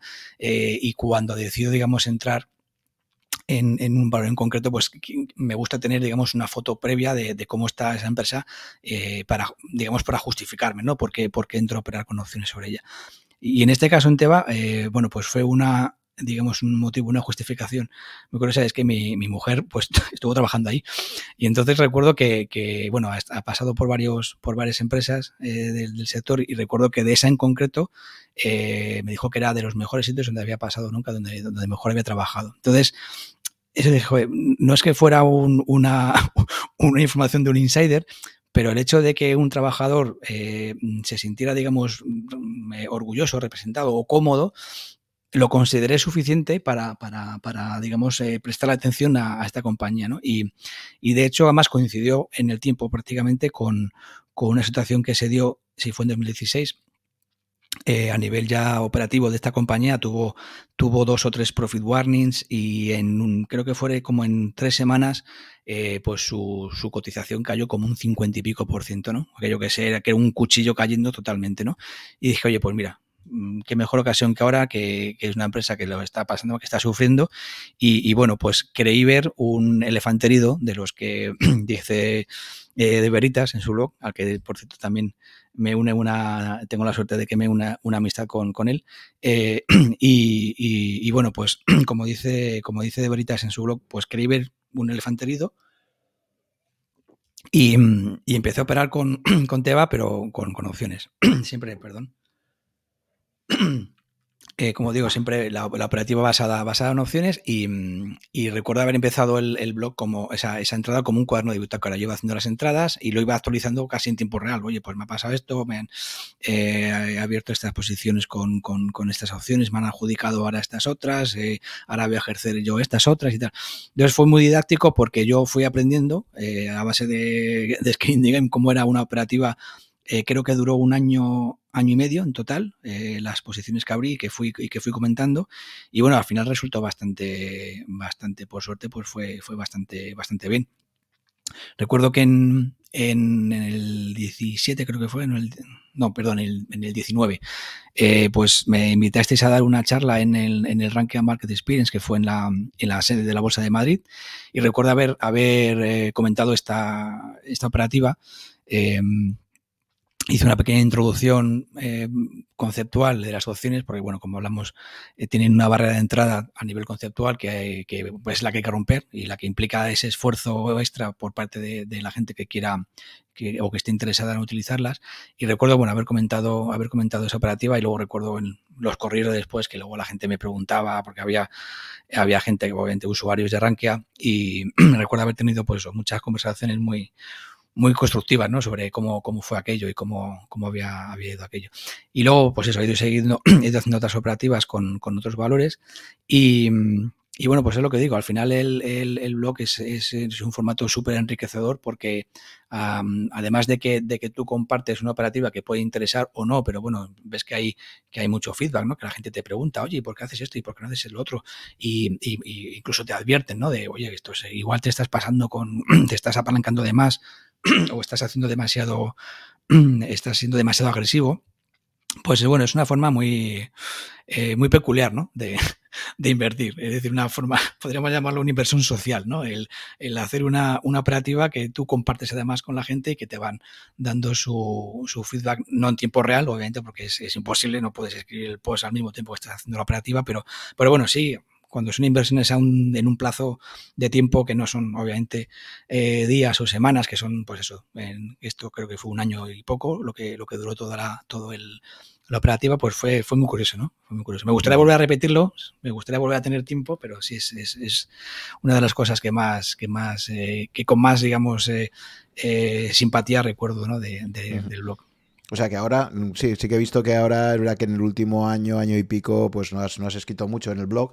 Eh, y eso se relaciona con el tema que te decía antes, ¿no? Que yo creo que también las estrategias de inversión que nos definamos tienen que ser algo que se adapte a nuestro tiempo disponible. Y sí que es cierto, como te ha pasado a ti, que a mí también me pasa mucho, yo funciono también por oleadas de pasión, digamos, ¿no? Entonces, cuando un tema, cuando un tema me apasiona, esto me pasa, por ejemplo, pues ya digo, en muchos temas que me gustan, ¿no? Entonces, cuando cojo un tema que me apasiona, eh, pues eso, me meto ahí a leer, leer, leer, leer, leer, profundizar mucho, tienes una curva muy rápida de, aprendizaje, pero cuando ya llegas a un 80, 85%, digamos, de lo que puedes saber, pues primero que, como ya la cosa se va haciendo asintótica y ya, ya, ya, ves que cada hora adicional que le metes, el retorno que te da ya no es tan grande porque ya lo, básico ya lo tienes todo bastante bien asentado, pues bueno, y al final ya llega un momento que ya como que te aburre un poco, que ya te desincentiva y a otra cosa, ¿no? Y, claro, el problema que hay con ese tipo de operativas es que si son operativas que te exigen mucho tiempo de estudio eh, para, para, montar todo, toda la operativa y todo eso, pues claro, tienes que ver. Y por eso yo siempre digo que cada, cada inversor tiene que encontrar aquello, aquel tipo de operativa inversora que se adapte a sus intereses, tiempo disponible, etcétera, ¿sabes? Eh, y luego hay épocas de tu vida que tienes más tiempo y de repente descubres, y hay otros periodos que de repente dices, ostras, es que ahora eh, no tengo apenas tiempo para estar viendo los mercados, ¿no? Entonces, eh, ¿te, has encontrado con esa situación desde el 2015 hasta ahora? ¿Y cómo lo has gestionado esto, no? Porque claro, si tú ahora solo operas con...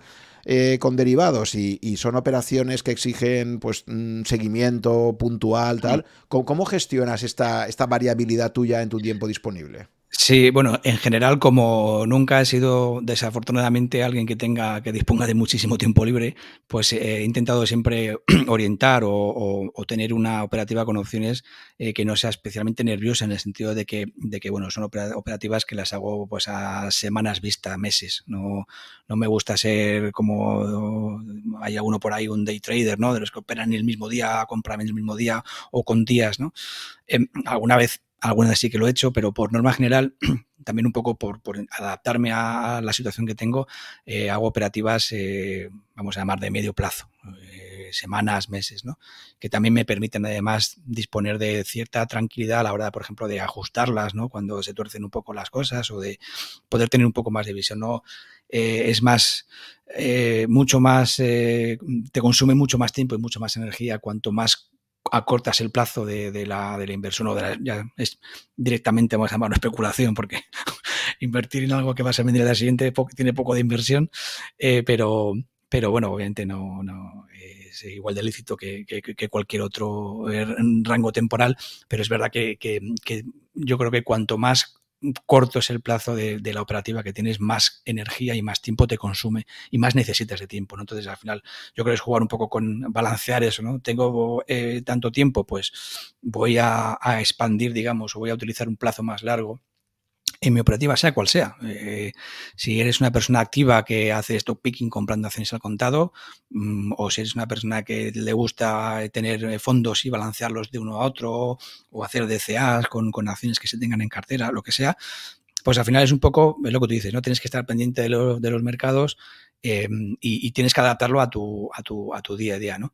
Entonces, sí, yo, bueno, de hecho, yo tenía, digamos, un cierto plazo temporal, pero luego hay situaciones vitales pues, que te hacen saltar todo por los aires. Yo tuve una, una P que hace, hace tres años y, y, obviamente, pues, eh, pues, pues mi tiempo libre desapareció durante los primeros meses. Eh, es que estuve totalmente desaparecido de todo. de ranking de todo, porque es que no mm. tenía tiempo absolutamente y, cuando Y eso te iba a preguntar, cuando, cuando te pasan este tipo de situaciones personales, eh, ¿estás invertido y puedes desentenderte de ellas, digamos, con cierta tranquilidad? ¿O te obliga a estar encima y entonces lo que haces es pasarlo todo a liquidez y decir, mira, como no tengo tiempo ahora de, de estar revisando esta operativa, pues me quedo en liquidez? ¿Cómo, cómo gestionas eso? Normalmente cuando surge digamos, un imprevisto, eh, como digo, yo, de, por sí las, operativas suelen ser de un plazo mediano, de semanas, meses.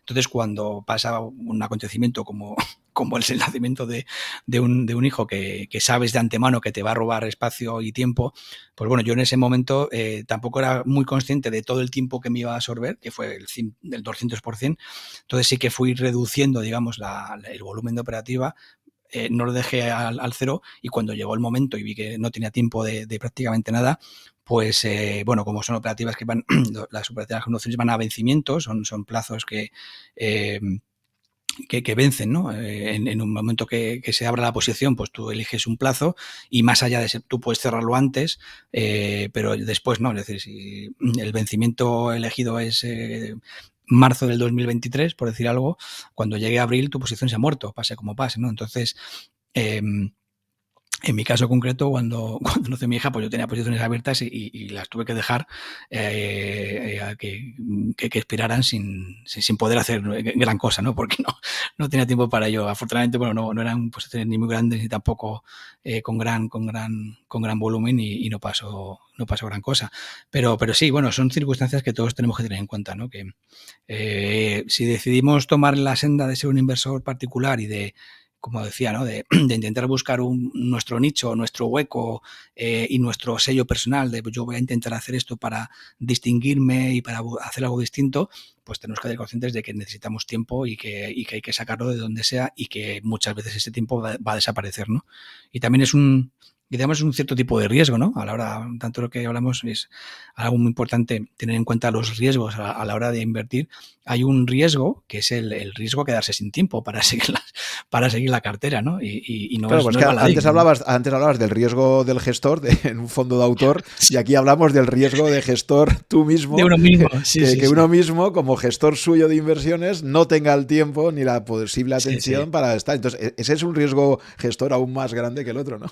Y, no, digo, y no, es poca cosa, porque se puede dar la circunstancia de que ocurra un acontecimiento en tu vida que, te, que te aleje, digamos, o que no te permita estar encima y te puede pillar con, bueno, con un volumen o con una con un nivel, digamos, de, inversión grande, ¿no? Entonces, bueno, pues hay que tenerlo en cuenta. Por eso siempre es muy importante, em, eh, pues, tener en cuenta el, tamaño, ¿no? de, la operativa.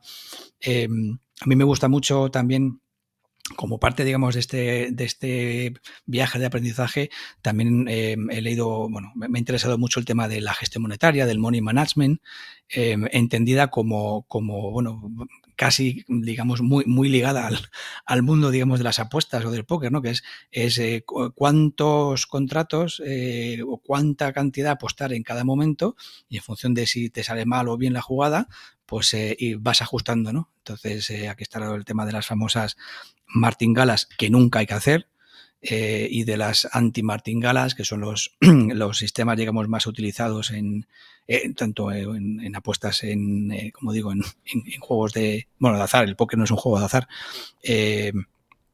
pero que bueno, que son, son estrategias que son matemática pura, no, no hay, no hay, otra. Conoces, yo, he comentado en algunos episodios con Ricardo Pérez Marcos sobre todo, el famoso criterio de Kelly, eh, o de Kelly Thorpe, ¿no? porque, Thorpe, es un gran matemático que, que que tiene varios libros por ahí, y, él habla mucho del criterio de Kelly, precisamente, pues eso, tamaños de apuesta en función de cómo te está yendo, si te está yendo bien, puedes arriesgar más, si te está yendo mal, como... y eso lo utilizan también muchísimo en póker, efectivamente, que también he entrevistado a, Leo Margués, por ejemplo, que es una jugadora profesional de póker, y también en ese episodio hablaba de, pues eso, ¿no? De tamaños de las apuestas, de cómo gestionar todo esto, ¿no? Sí, sí.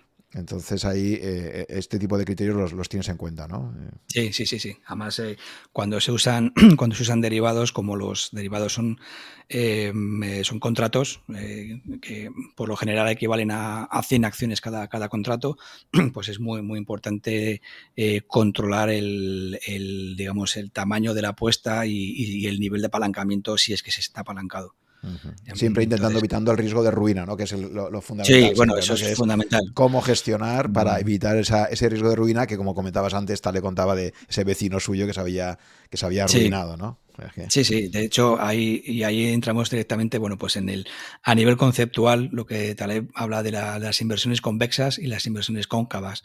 En una inversión convexa tú eh, tienes la, eh, digamos, una eh, posibilidad de perder un poco, pero eh, una pequeña posibilidad, más, más pequeña aún de ganar mucho, ¿no? Pero en el caso de pérdida máxima, no vas a perder, no vas a perder muchísimo, ¿no? El ejemplo extremo, que no es obviamente el, mejor de ellos, pero bueno, es cuando te compras un billete de lotería, tú tienes unas probabilidades bajísimas de que te toque eh, y unas probabilidades muy altas de, perderlo de perder el, billete, pero bueno, como son 20 euros, pues no te importa. Y luego está el extremo contrario, que son las, las apuestas cóncavas que habla, que Taleb, que son las que, las que tienes pequeñas ganancias, eh, muy seguidas, tienes un, porcentaje muy, muy alto de, ganar muy poquito durante mucho tiempo, pero de repente te viene una pérdida muy grande y pierdes todo, ¿no? Y, bueno, pues es lo que, lo que comentaba Juan, ¿no? De uno de sus libros a la tarea de un vecino que tenía, que era eh, operaba con opciones y era, vendía opciones, ¿no? Era un vendedor de opciones. Entonces, la, venta eh, neta como, de opciones como tal, sin ningún tipo de, gestión de riesgo y sin ningún tipo de, de cuidado, pues es, una, es un caso típico de, una apuesta cóncava. Es decir, es, una eh, operativa que durante un cierto tiempo te va a dar, vas a tener una probabilidad muy alta de ganar poco, pero durante mucho tiempo, con, unos porcentajes altísimos, pero cuando se dan las pérdidas, las pérdidas son catastróficas y pierdes todo lo ganado eh, y más. Porque mm. encima. Bueno, pues poco a poco puedes ganar poco o mucho, porque, por ejemplo, pongamos el caso de. Eh, ha habido bancos que directamente se han ido a la ruina por un operador estrella que este empieza a operar, pero lo que es increíble es la gestión de riesgos que hace la propia entidad, ¿no? Cómo no son capaces de tenerle capada a la operativa o de analizar bien los riesgos. Entonces es increíble cómo profesionales del sector son capaces de poner el propio banco, ¿no? El caso famoso, no me acuerdo cómo se llamaba, pero este famoso operador. Sí, la película de Rogue Trader. Es de que, eh, ¿cómo se llama el operador real? El, el protagonista, sé que el protagonista de la, de la peli es Iwan McGregor. el protagonista real, que está basado en la historia real, es. Era un suizo, un tal, y bueno, se, cargó, se cargó un banco entero, un banco suizo, francés, creo que era. ¿no? Barins, el banco Barins, Barins, ¿no? El, Barins, ¿no? Se lo carga y era un, era un operador estrella, pero lo que es inconcebible es que la dirección del banco le permitiera operar con unas posiciones que al final literalmente llevó a la quiebra del banco. O sea, es un ejemplo típico de, de, de, de, concavidad brutal, ¿no? O sea, que. Absoluto. pues digo que puedes ganar poco o ganar mucho. Y el problema que ganas mucho es que cada vez, pues la, la apuesta es, oye, este tío es un crack, es un fenómeno, y al final se, se, acaba cargando toda la entidad, ¿no? Sí, sí. Vale. Entonces, muy, recomendable, por cierto, la, película es muy recomendable también. ¿Ah, sí? Eh, vale, pues ya me, pasarás el, me, pasarás el, enlace y, la, y la pongo ahí, ¿vale? Rock, Trader y el, protagonista es, es, Iwan McGregor. El, nombre del personaje está totalmente basado en, la historia real que, comentabas, Juan. No me recuerdo el nombre del, del, trader, pero digamos, se, se, cargó, se cargó el, Banco Bernis, que era un banco que tenía casi 200 años de historia. Había, de hecho, creo que había llegado a financiar a Napoleón en las guerras napoleónicas. O sea, era un banco con una historia brutal. Una solera, pues dices, ¿cómo puede ser? O sea, que, incluso con, con tanta solera, ¿no? Y se lo cargó, era, era, estaba destinado creo en, en, Asia, creo que estaba en Singapur, y, y, bueno, pues empezó a coger fama porque, bueno, pues era a base de apuestas cóncavas, muy, muy apalancadas, empezó a, a vender, eh, creo que vendía opciones sobre eh, índices asiáticos. Y em, le salían muy bien casi todas hasta que llegó un momento pues que aquellos hubo también un problema obviamente con el banco porque el, el departamento de gestión de riesgos que tiene que ser una entidad totalmente compartimentada y distinta al departamento de operaciones, resulta que eran, eran los mismos. Entonces, el mismo que operaba era el mismo que se, que digamos que se autoescrutaba, ¿no? O sea, se auto, se autoanalizaba.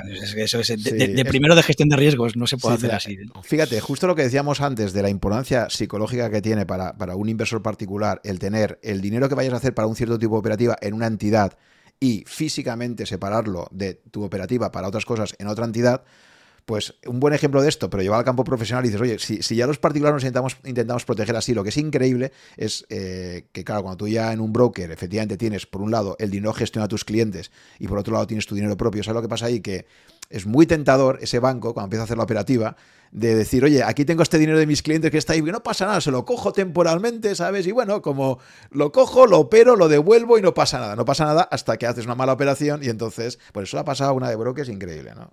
sí, sí, sí, y, el tenerlo todo mezclado es, peligrosísimo, efectivamente. Sí, sí. De hecho, eh, volviendo al tema este de, la película este de Rock Trade y del, del banco Barings, eh, una de las cosas que también he ido descubriendo con el, con el tiempo, a, raíz de conocer, digamos, un poco en, o un poquito más en profundidad las, las opciones, es que al final eh, las opciones están más o menos involucradas en, un montón de cosas, ¿no? Eh, Y, em, yo creo que han tenido muy mala fama porque, porque por desgracia, como el caso este que estamos comentando del Banco Barings o incluso de Madoff, que, me gustaría comentar ahora y que, tengo, estoy preparando un post sobre, sobre ello, el, caso de, Bernie Madoff, em, resulta que decían o utilizaban opciones, ¿no? Y luego... Em, claro, la gente pues eh, lee eso, el, digamos, el público general, y, dice, esto es malo, ¿no? Luego está también, por ejemplo, las famosas palabras que, dijo Warren Buffett precisamente a raíz de la crisis de 2008 que, dijo que, las, em, que los derivados eran armas de destrucción masiva. ¿no? Y luego es curioso porque él mismo se hinchó a vender puts del, del, del, SP500 en el 2008. Se hinchó, se hinchó. Eh, obviamente con, con cubierto. no, no, no, lo hizo mm. de forma, de forma apalancada, pero sí que es una forma de, digamos, de, de, apostar por, por, de tener una visión alcista de algo y obtener unos rendimientos eh, extraordinarios, ¿no? Entonces, eh, lo que él se refería, es decir, eso al final llega, llega digamos, al imaginario colectivo de que, de que los derivados efectivamente son, son peligrosos, de que las opciones eh, solo lo, lo, hace la gente que, que acaba pues, con la cuenta reventada y bueno, pues es, es, es, digamos, un punto más añadir a la barrera de entrada, ¿no? Que hablábamos de que son complicadas de entender conceptualmente y luego hay mucha gente que, que, no ha tenido contacto con esto, le hablas de derivados, incluso opciones y te dices, uy, pero si esto es lo que llevó a la quiebra a este banco, o esto fue lo que hizo Bernie Madoff, o esto tal. Y, o, lo que, decía Buffett, efectivamente, que Buffett, o más que le tocó, en el caso de Buffett, compró una empresa, no recuerdo cuál era, que estaba cargadísima, tenía una cartera de derivados brutal. Y entonces el tío decía, cada año que leía, que yo sí que me leía mucho los informes de Buffett y me, ayudaban a aprender mucho, él decía, cada año decía, eh, bueno, esto lo vamos liquidando poco a poco, pero tiene mucho riesgo y era como que estaba con material termonuclear que decía, me ha tocado comerme esto porque cuando la compré venía con toda esta operativa asociada y poquito a poquito la vamos liquidando, pero, pero bueno, era como que se había tenido que aceptar eh, toda esa operativa, ¿no? Que, que no la podía modificar. Cierto, mm. cierto, cierto. Vale, pues entonces si quieres, a ver, explícanos un poquito para que entendamos tu tipo de operativa y por qué crees que, ese es un nicho de mercado para ti y que crees que de alguna forma eh, puedes, pues, eh, pues ganar, ganar dinero al final ahí, ¿no? Eh, hmm. ¿Cuál sería un poco, si nos tienes que explicar un poco de una forma muy sencilla, cuál sería el tipo de operaciones que ves que mejor te han funcionado. Eh, cuéntame un poco eso, cuál sería tu operativa estándar y también, pues no sé, algún error importante que hayas cometido o algún aprendizaje que has tenido durante estos ya más de, siete años, ¿no? Operando con, opciones. Yo, yo, creo que, el, digamos, el, punto fundamental que, me permite como inversor particular utilizar las opciones es, es la, flexibilidad tan, tan, tan eh, impresionante que te, que te proporcionan como inversor particular. Obviamente los inversores profesionales también lo utilizan, de hecho acabamos de comentar varios casos en concreto, pero como inversor particular eh, te permite, como digo, eh, tener una flexibilidad a la hora de, abordar una, una eh, entrar en una acción o, invertir que no te la da, digamos, la inversión en, contado puro y duro. ¿no?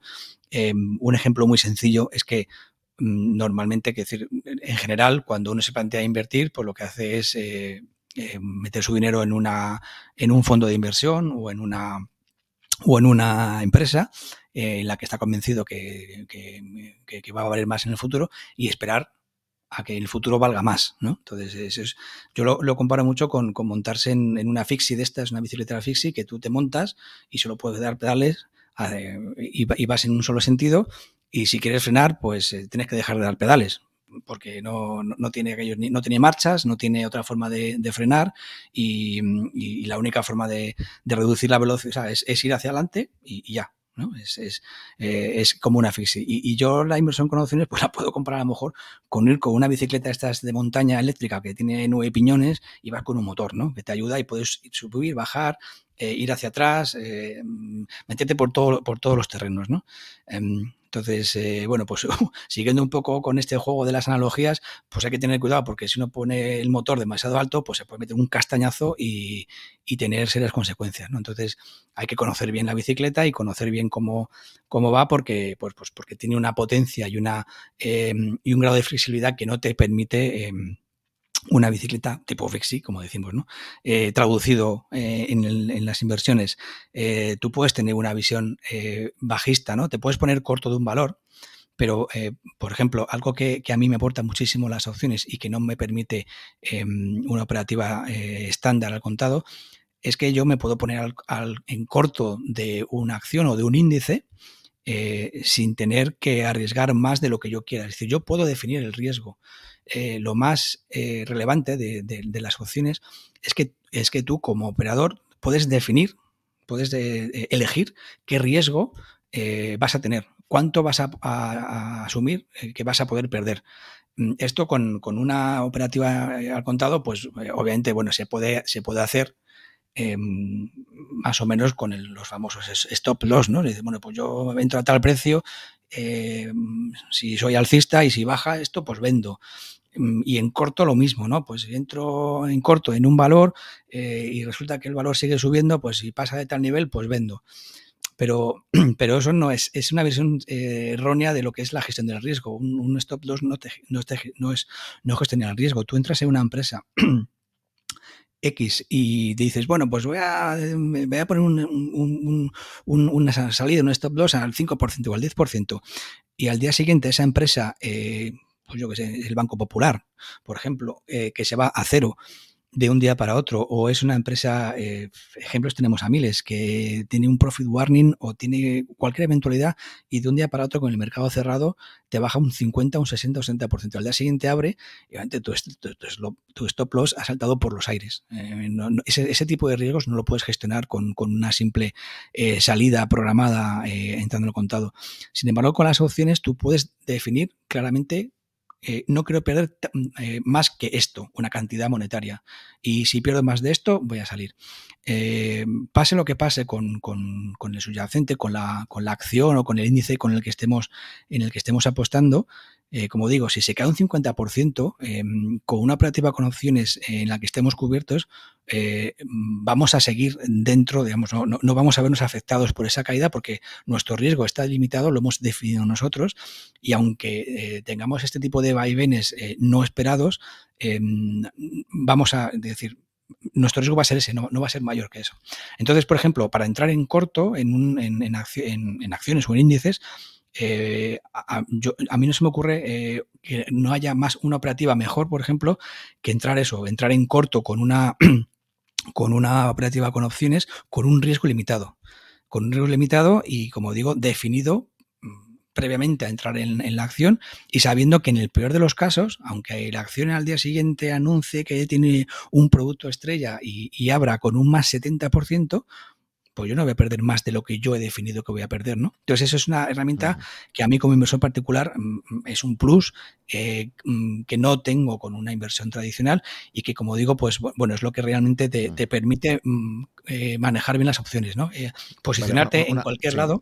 Sí. sí, perdón, Nacho, que te haga preguntas sobre esto tal. A ver, pero, pero puedes explicar mejor esto, porque claro, no acabo de ver la diferencia eh, entre ese stop loss que decías, eh, de contado, que dices, oye, pues mira, hago esta apuesta y si cae más de tal porcentaje, más allá de, no sé si leyendo, ¿no? Porque siempre en, los foros de ranking siempre se ha comentado esto de que, claro, cuando tú pones órdenes stop loss, también estás dando información a tu broker de eh, a, qué, nivel vas a vender. Y claro, por ahí se corre, no sé si es leyenda urbana o es real, pero lo que está claro es que, es que los brokers son conscientes, eh, tienen la información, pueden agregarla de eh, todos sus inversores a qué precios están dispuestos a, liquidar sus posiciones. ¿no? Y entonces hablaba de pues, los famosos barridos de stop loss, dice, oye, pues si sé que la gente está dispuesta a vender aquí, pues hago un movimiento de mercado, barro y, y luego vuelvo a entrar. ¿no?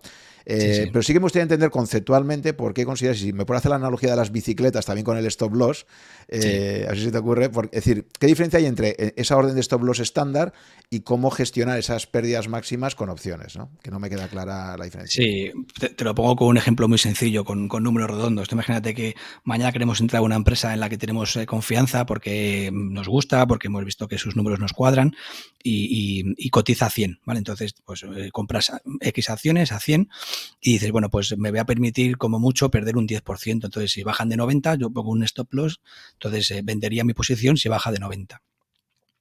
Y eh, al día siguiente, pues esta empresa resulta que se descubre, además estas cosas suelen pasar así, siempre en horario de fuera de mercado.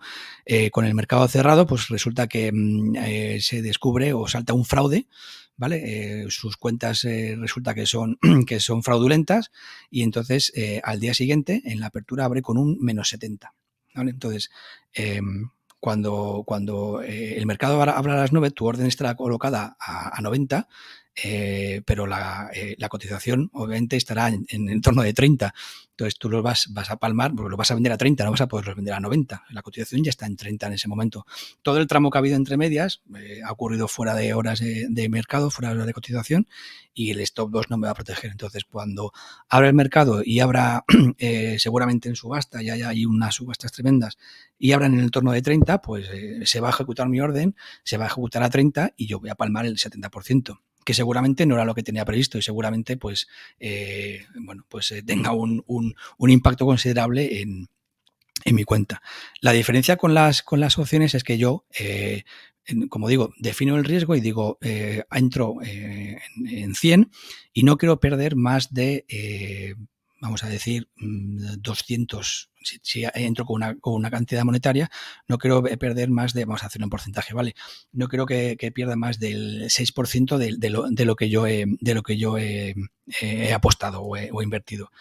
Entonces, eh, la diferencia fundamental es que mm, con, opciones, em, como lo que vamos a hacer es cubrir nuestra posición en parte, em, nos va a permitir, em, por un lado, digamos, tener esa orden de venta, ¿vale? En el caso de que, de que la acción caiga, pero también estar cubiertos, ¿vale? Mediante una opción en sentido contrario, ¿vale? Mm, que lo que nos va a hacer es garantizarnos que, baje lo que baje, yo voy a acotar esas pérdidas eh, a la diferencia que haya, digamos, o, al, nivel que yo haya definido previamente. Entonces, eh, eso puede bajar a 30 o puede bajar a cero pero yo tengo em, la cobertura eh, definida y abierta con, opciones y a mí me, mm, decir, eh, la persona que, eh, hablando en forma, en forma técnica, cuando tú abres una posición, hay otra contraparte, entonces esa contraparte, digamos, es la que asume ese riesgo por ti. Cuando se da esta eventualidad, tú has asegurado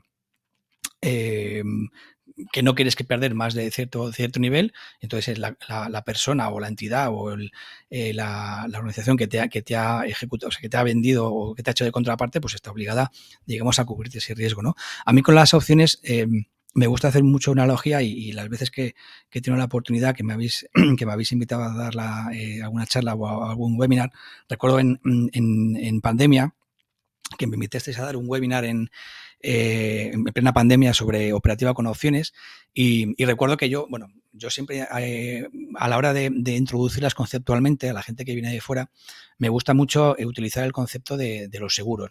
las opciones tienen una analogía perfecta con, el mundo, con, el tema de, los seguros. El seguro que nosotros abrimos con, con, nuestra casa cuando aseguramos un bien.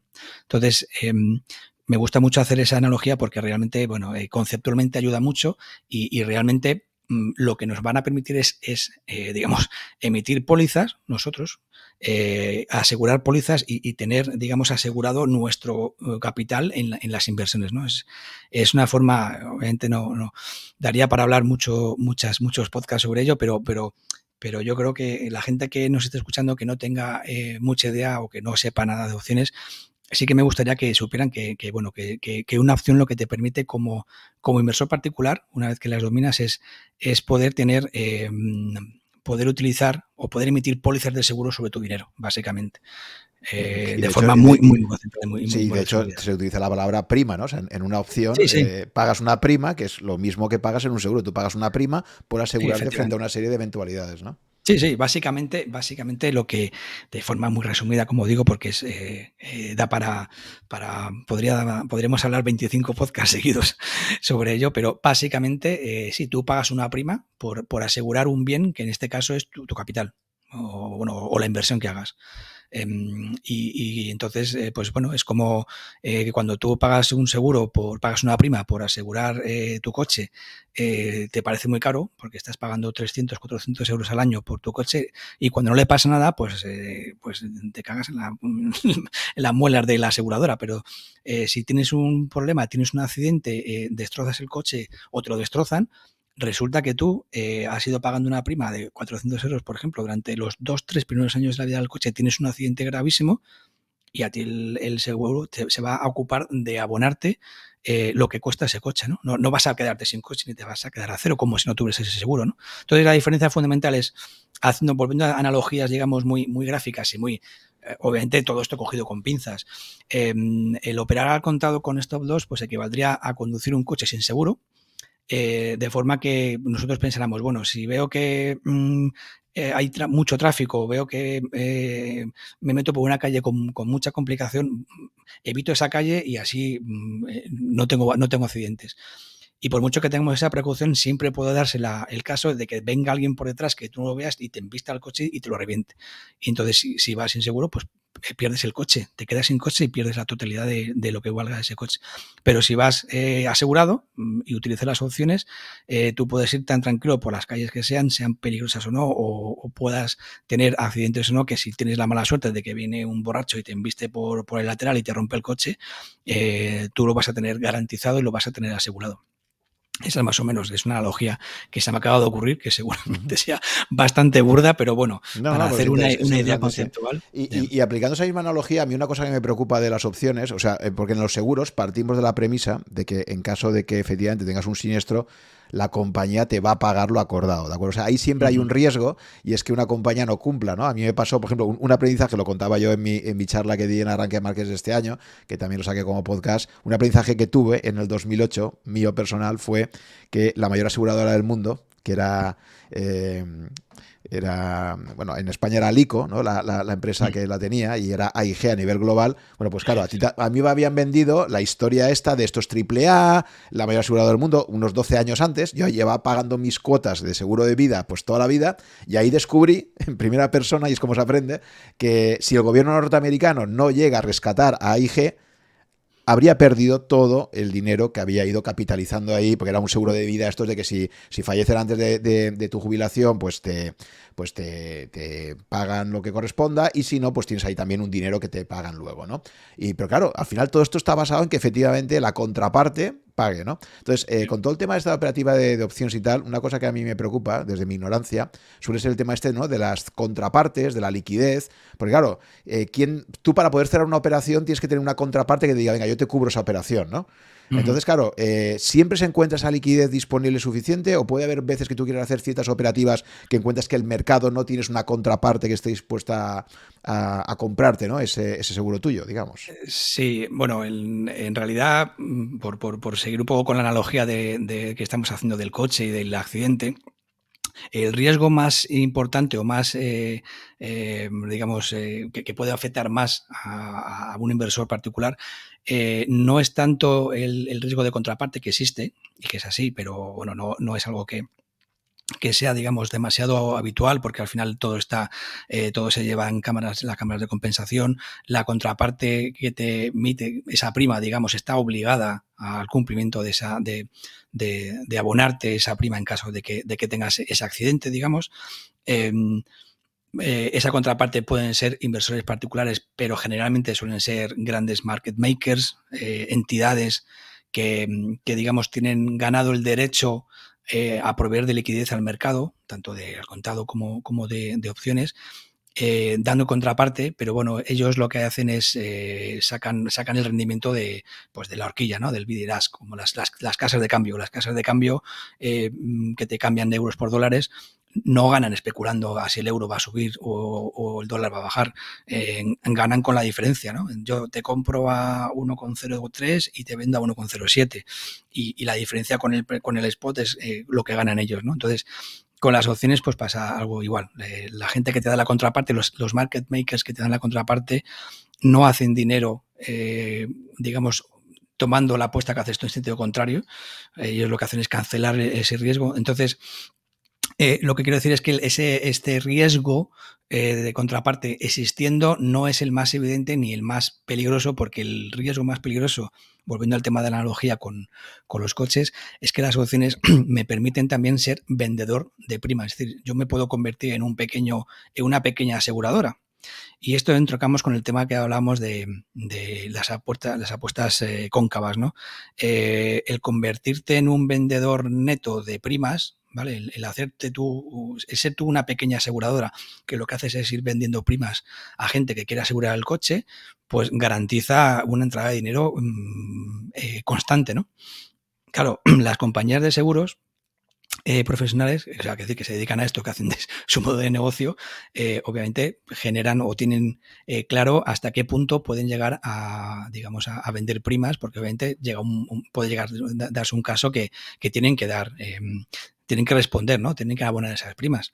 Eh, pero un inversor, particular que no tenemos, digamos, el, nivel eh, ni la capacidad de, calcular tanto, lo que nos podemos encontrar es que yo puedo ir vendiendo primas, ir, ir sacando, digamos, dinero contante y sonante de, primas que voy vendiendo a, gente que quiera asegurar eh, su patrimonio financiero por, por, un cierto, a un cierto nivel y ocurre que, efectivamente, pues de repente te vienen cuatro o cinco personas a las que has asegurado el coche y tienen cuatro o cinco accidentes catastróficos y tú estás obligado a pagar esa prima como vendedor de opciones. Y ahí es donde vienen, digamos, los, grandes riesgos, porque eh, si vendes opciones, si vendes eh, primas por encima de, tu patrimonio, del dinero que tú tienes, que por eso es eh, por lo que hablamos de los peligros del apalancamiento, como tú estás obligado a responder a la gente que tiene, que puede tener esos accidentes en ese coche, si se da el caso, que se, que se da, lo, veíamos con el,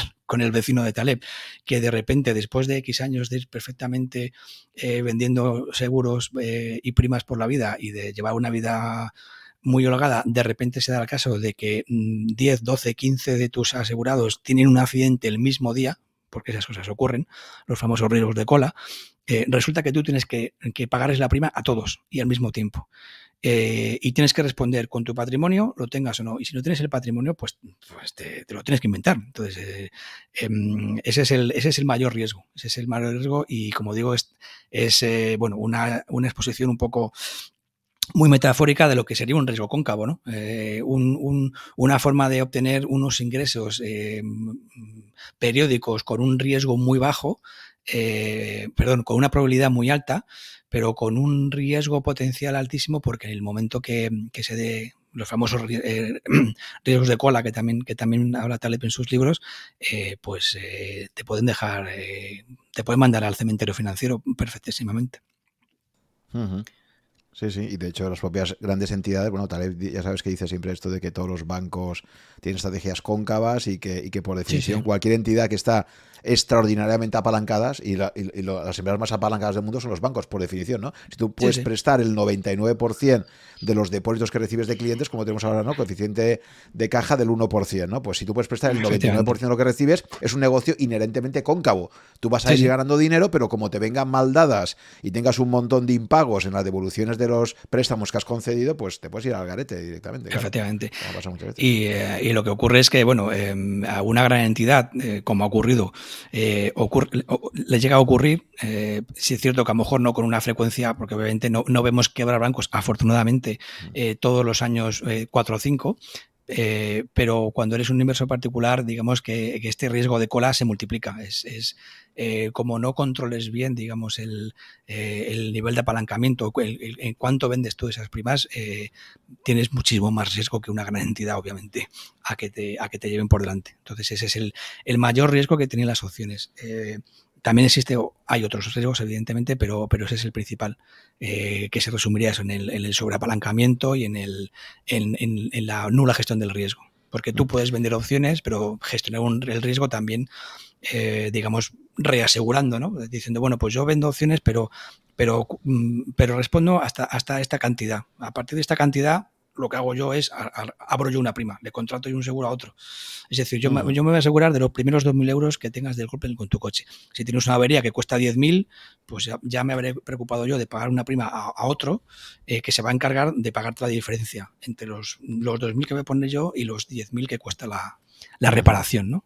claro, y, de ahí, efectivamente, no es que es muy buena analogía, de ahí aparecen las reaseguradoras y luego unas sobre otras y al final, y al final tienes que tener eh, eh, reaseguradoras como la de la de Warren Buffett, que ya tiene tantísimo capital eh, y tiene una gestión tan conservadora ya que dice, bueno, pues de vez en cuando nos vendrá la gran catástrofe, la catástrofe natural de turno, que nos va a quitar, dice, nos va muy bien, pero claro, tenemos que estar preparados para una gran, para un, un súper desastre y ahí es cuando te pones al día en cuanto a todas las ganancias que has tenido y regularizas y tal, ¿no? Pero eso lo tienes que saber gestionar muy bien, claro. Sí, sí, es, es, como una cadena de riesgos que lo vas pasando siempre hacia el que lo puede asumir porque por tamaño de mercado y todo tiene mucho más, ¿no? Sí, sí. De hecho, cuando me preguntabas antes, Juan, que cuáles habían sido, digamos, mis, mis mayores errores o los mayores sustos, eh, te puedo decir que, con diferencia eh, ha sido siempre el, eh, el, sobreapalancamiento y eso que yo, digamos, es la directriz número uno que tengo en la cabeza es, es nunca apalancarme.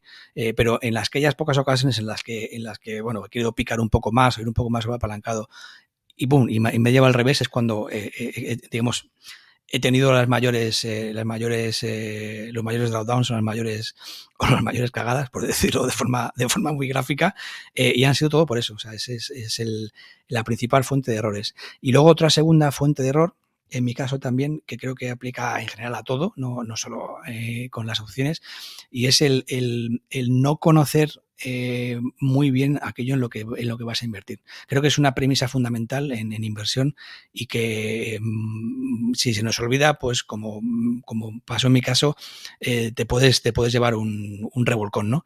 Mm, cuando me refiero a conocer en lo que inviertes, no solo, no, me refiero a que, por ejemplo, si tú inviertes, haces stock picking y quieres eh, invertir en empresas, tengas que conocer esa empresa al dedillo y tengas que saber cómo van a ser. No me refiero a eso, me refiero a que a que tienes que conocer los detalles de lo que es la inversión en, eh, renta variable. Es decir, tienes que ser consciente que puedes llegar a perder una parte importante de tu capital, que tienes que esperar retornos a largo plazo, eh, que los mercados, que el broker con el que vas a comprar te va a cobrar X de custodia. Es decir, los detalles, ¿no? Lo que decimos al principio de, de Devil Lives in the Details, conocer los detalles, pero conocerlos eh, de forma previa. Em, a mí me pasó en concreto cuando em, hace un par de años, eh, quise empezar a probar otras cosas, empecé a, operar con, futuros y mm, con commodities. Y entonces descubrí que no, no los conocía tan bien, ni tenía el nivel de conocimientos no, no, conceptual, conceptualmente podía, podía saber eh, eh, qué estaba haciendo en cada caso, pero tenía un, un nivel muy alto de desconocimiento de lo que cada mercado y cada subyacente en concreto requería. ¿no? Entonces, en el caso de, los futuros, por ejemplo, con commodities, pues hay que saber, mm, tienes que saber al dedillo si entras en futuros del cacao o del o del, eh, de la soja o de lo que sea, tienes que saber muy bien eh, pues cuándo son los vencimientos de cada futuro, eh, si hay límites a las subidas, eh, que se llama limit up y limit down en, a subidas diarias, porque bueno, hay futuros que cuando suben más de un 4% cada día, pues lo paran y ya no cotizan más, ¿no?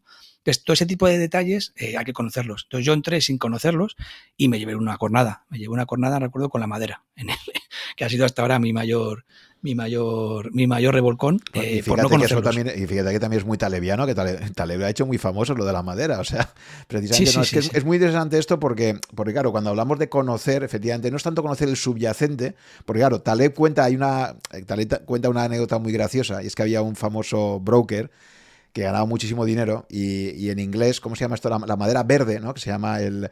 sí, la Green exacto, el Green Lambert. Entonces, eh, Taleb mm. cuenta en, eh, creo que es en Antifrágil, cuenta como había un famoso operador que ganaba mucho dinero y eh, lo de Green Lambert, él, el subyacente, no sabía ni lo que era. O sea, él, decía, él creía que era algo pintado de verde y era un muy buen operador. Entonces él decía, este es un operador muy experto en la operativa en sí, pero de subyacente no sabe ni lo que es. O sea, le da igual lo que, lo que estás negociando ahí, ¿no?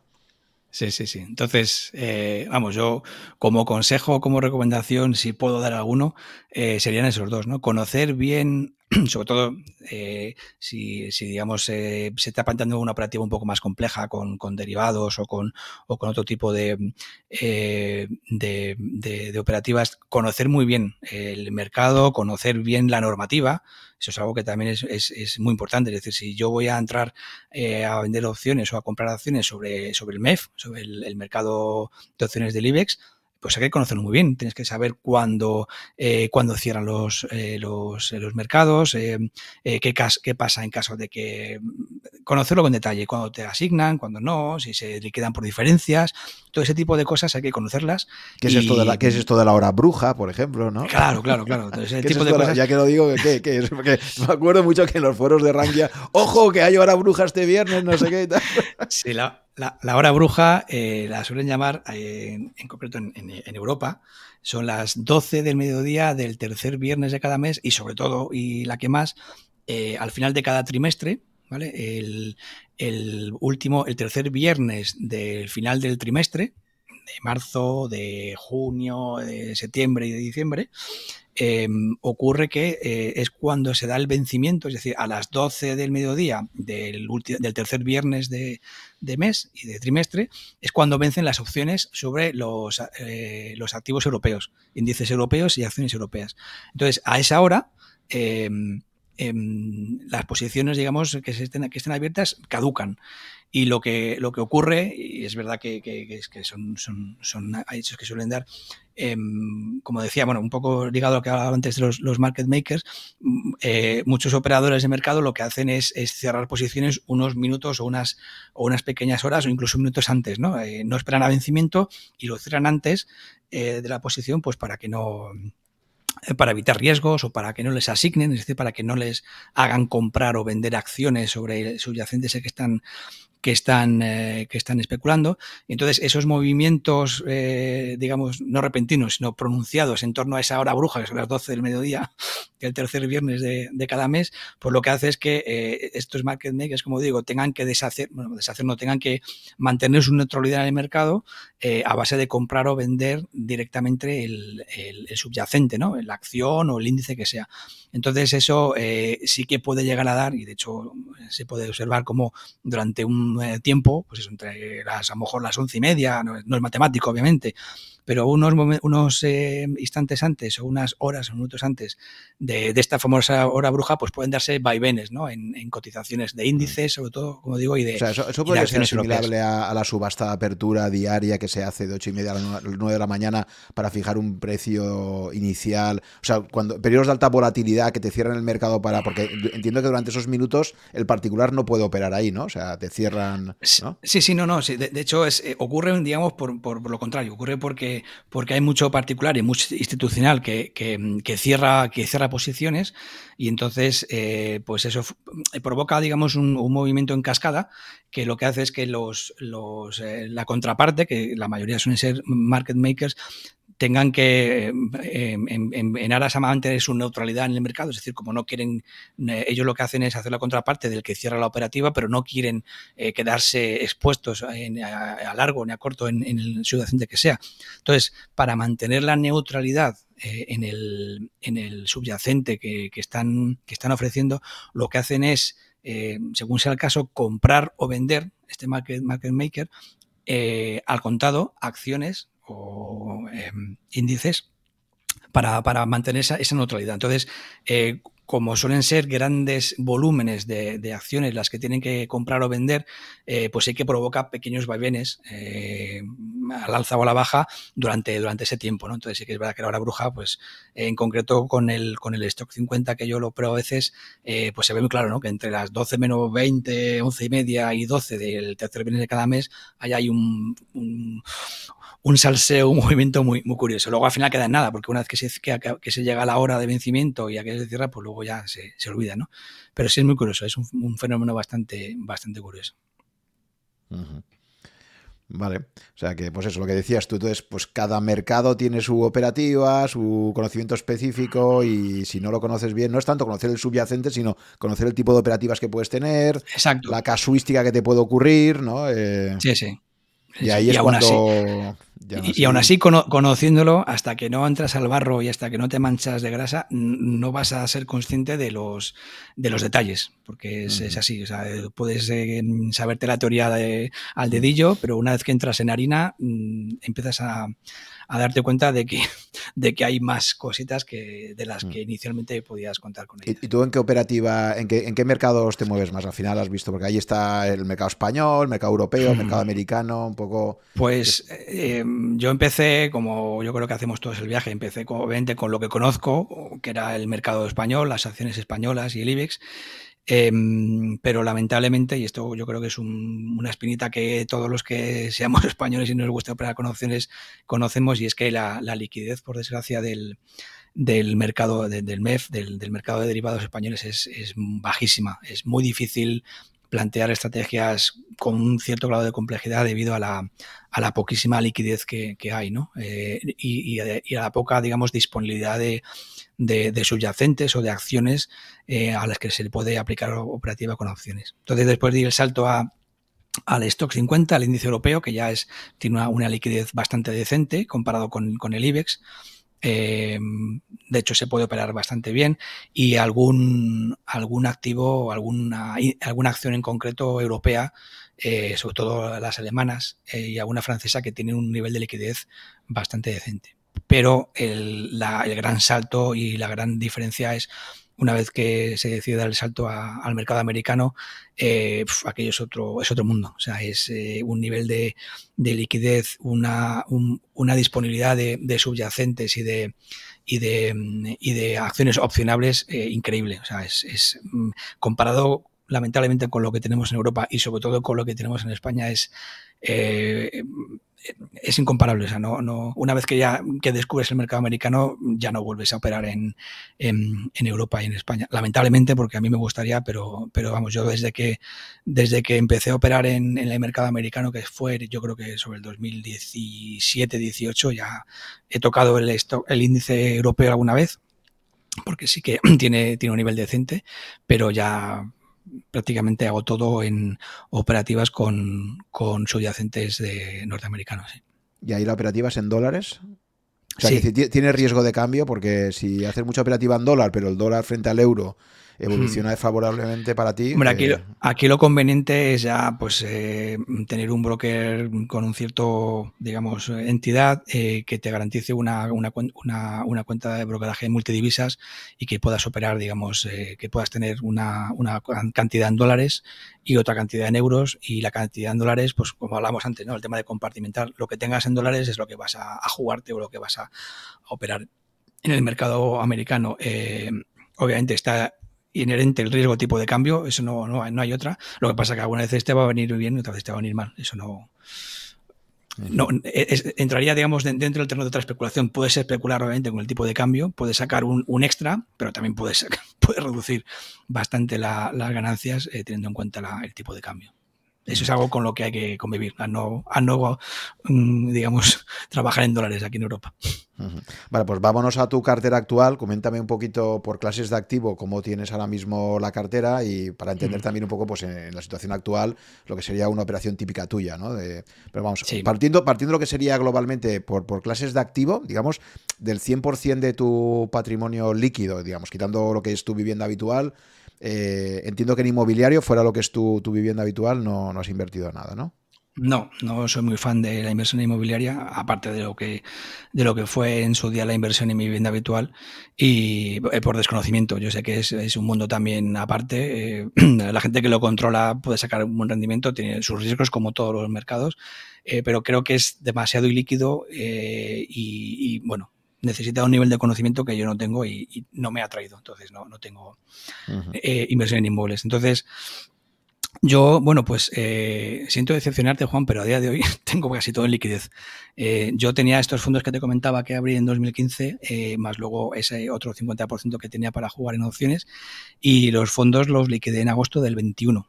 ¿vale? esto ya fue un poco, como digo, siguiendo ya toda la, la estela y el, y el, y el nivel conceptual de la, de la escuela austraca y de la teoría del ciclo, eh, pues bueno, cuando empezó la, inflación a repuntar y viendo que eran inminentes eh, tipos de cambio eh, crecientes, pues bueno, ahí me la jugué. Me salió bien, me encuentro el timing, pero puede haber sido mal. Es decir, esto no es, no es matemático. Ahí tuve potra porque luego, mm, cinco o seis meses después, empezó, empezó la bolsa a caer por precisamente porque los tipos, la inflación provocó que se subieran más los tipos de interés y que, y que como consecuencia de ello se retirasen estímulos y que al final las valoraciones bursátiles se, se vieran reducidas. ¿no?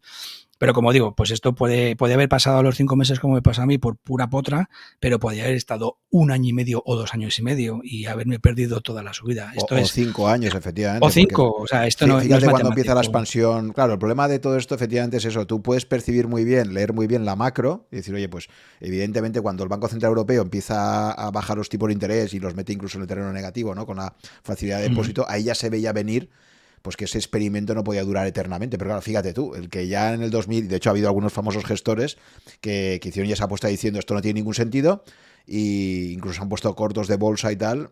Y luego, bueno, pues han estado un montón de años con la travesía del desierto terrible, por eso, porque tú puedes acertar en la dirección general del diagnóstico, pero claro, el mercado puede estar 5, 6, 7 años Desde, el, desde, el, 2015. Entonces, efectivamente, tienes potra, pero a veces te puede pasar eso, que te pierdes eh, nuevas subidas o lo que sea. Pero bueno, tú en un momento determinado decides en agosto del 21, liquidarlo casi todo. Liquidar la cartera de fondos y, quedarme prácticamente en, liquidez eh, a la entrada del 2022. En 2022 eh, empezó el mercado a caer y empecé a jugar ahí con, opciones, eh, pues bueno, también teniendo bastante potra, eh, entrando bajista, viendo que aquello iba, iba a empezar a, desmoronarse, pues entraba, entraba haciendo un poco de, vamos a llamarlo metesacas, pero bueno, eran semanas, eh, no, nunca, como digo, nunca entró en, operativas muy, muy, cortas, muy rabiosas, muy nerviosas, y, también, pues bueno, pues con, un poquito de potra, pues han ido saliendo bien,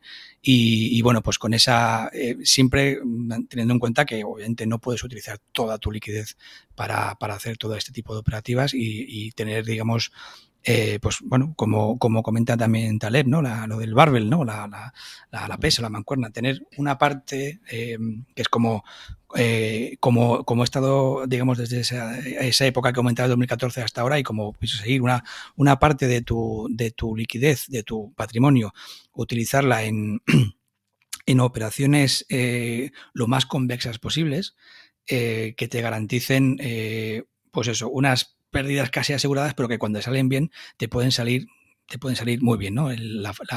La, mm, probabilidad, digamos, de, éxito es baja, pero luego la, el premio obtenido, es alto. Y luego otra parte, digamos, pues más al, otro extremo, de, muy poco movimiento, con una rentabilidad cero, prácticamente cero, que, nos dan a los bancos, eh, pero que bueno, que está ahí un poco de, gran liquidez o de, o de gran aporte. pero, esa posición respecto, o sea, porque Taleb habla de 90%, 10%, o sea, él, cuando habla de Barbell te está hablando de 90% en posiciones líquidas, y cuando habla de posiciones líquidas está hablando de letras del tesoro equivalentes, es decir, tampoco no tiene que ser necesariamente un depósito al cero, sino, oye, pues invertir en, fondos monetarios o comprar directamente eh, bonos del tesoro, ¿vale?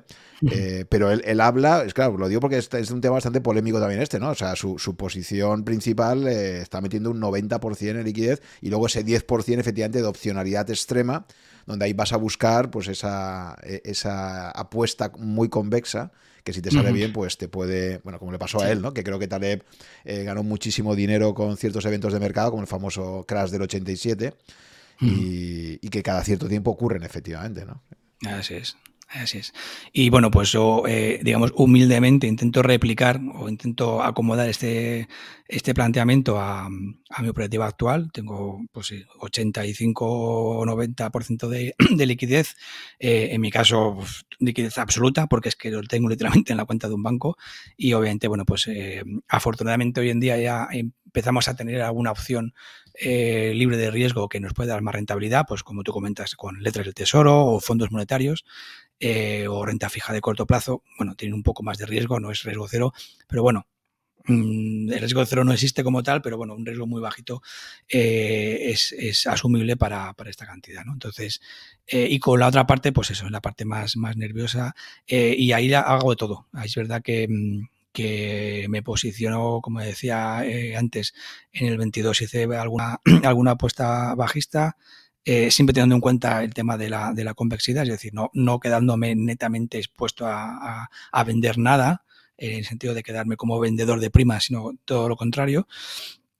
Y luego, bueno, pues tengo ahí un abanico, digamos, de estrategias que, que, he ido, eh, que he ido manejando con los años, que también he ido aprendiendo de, inversores que he ido conociendo en Rankia, eh, de los cuales, bueno, hay alguno que, que, puedo decir que es de los mejores inversores eh, personales que a nivel privado que, que, existen en este país y tengo el privilegio de, de, poder, de poder conocerle y de que me vaya contando y que me vaya contando también estrategias. Y, bueno, pues un poco, pues entre cosas que voy descubriendo, cosas que me van contando, pues opero, opero muchas cosas, ¿no? Eh, opero eventos, por ejemplo, con, opero muchos eventos con farmacéuticas americanas. Eh, no me importa lo que vayan a, lanzar, sabes que son empresas que tienen en, en, el pipeline, en su, en su, en su panel de lanzamiento, pues lanzar un medicamento X. Entonces, lo que hacen, bueno, lo que provoca es que tengan un nivel de volatilidad extremo, ¿no? Entonces, eh, me gusta jugar con eventos de volatilidad, eh, no vendiendo volatilidad, sino tratando de, aprovechar, digamos, eh, la incertidumbre en la volatilidad. Es decir, para resumirlo de una forma muy, lo más sencilla que, que, pueda, es intentar aprovecharme, digamos, de la, de la incertidumbre que existe a la hora de que una empresa farmacéutica vaya a comunicar que un medicamento ha sido no exitoso. Entonces eso provoca que, mm,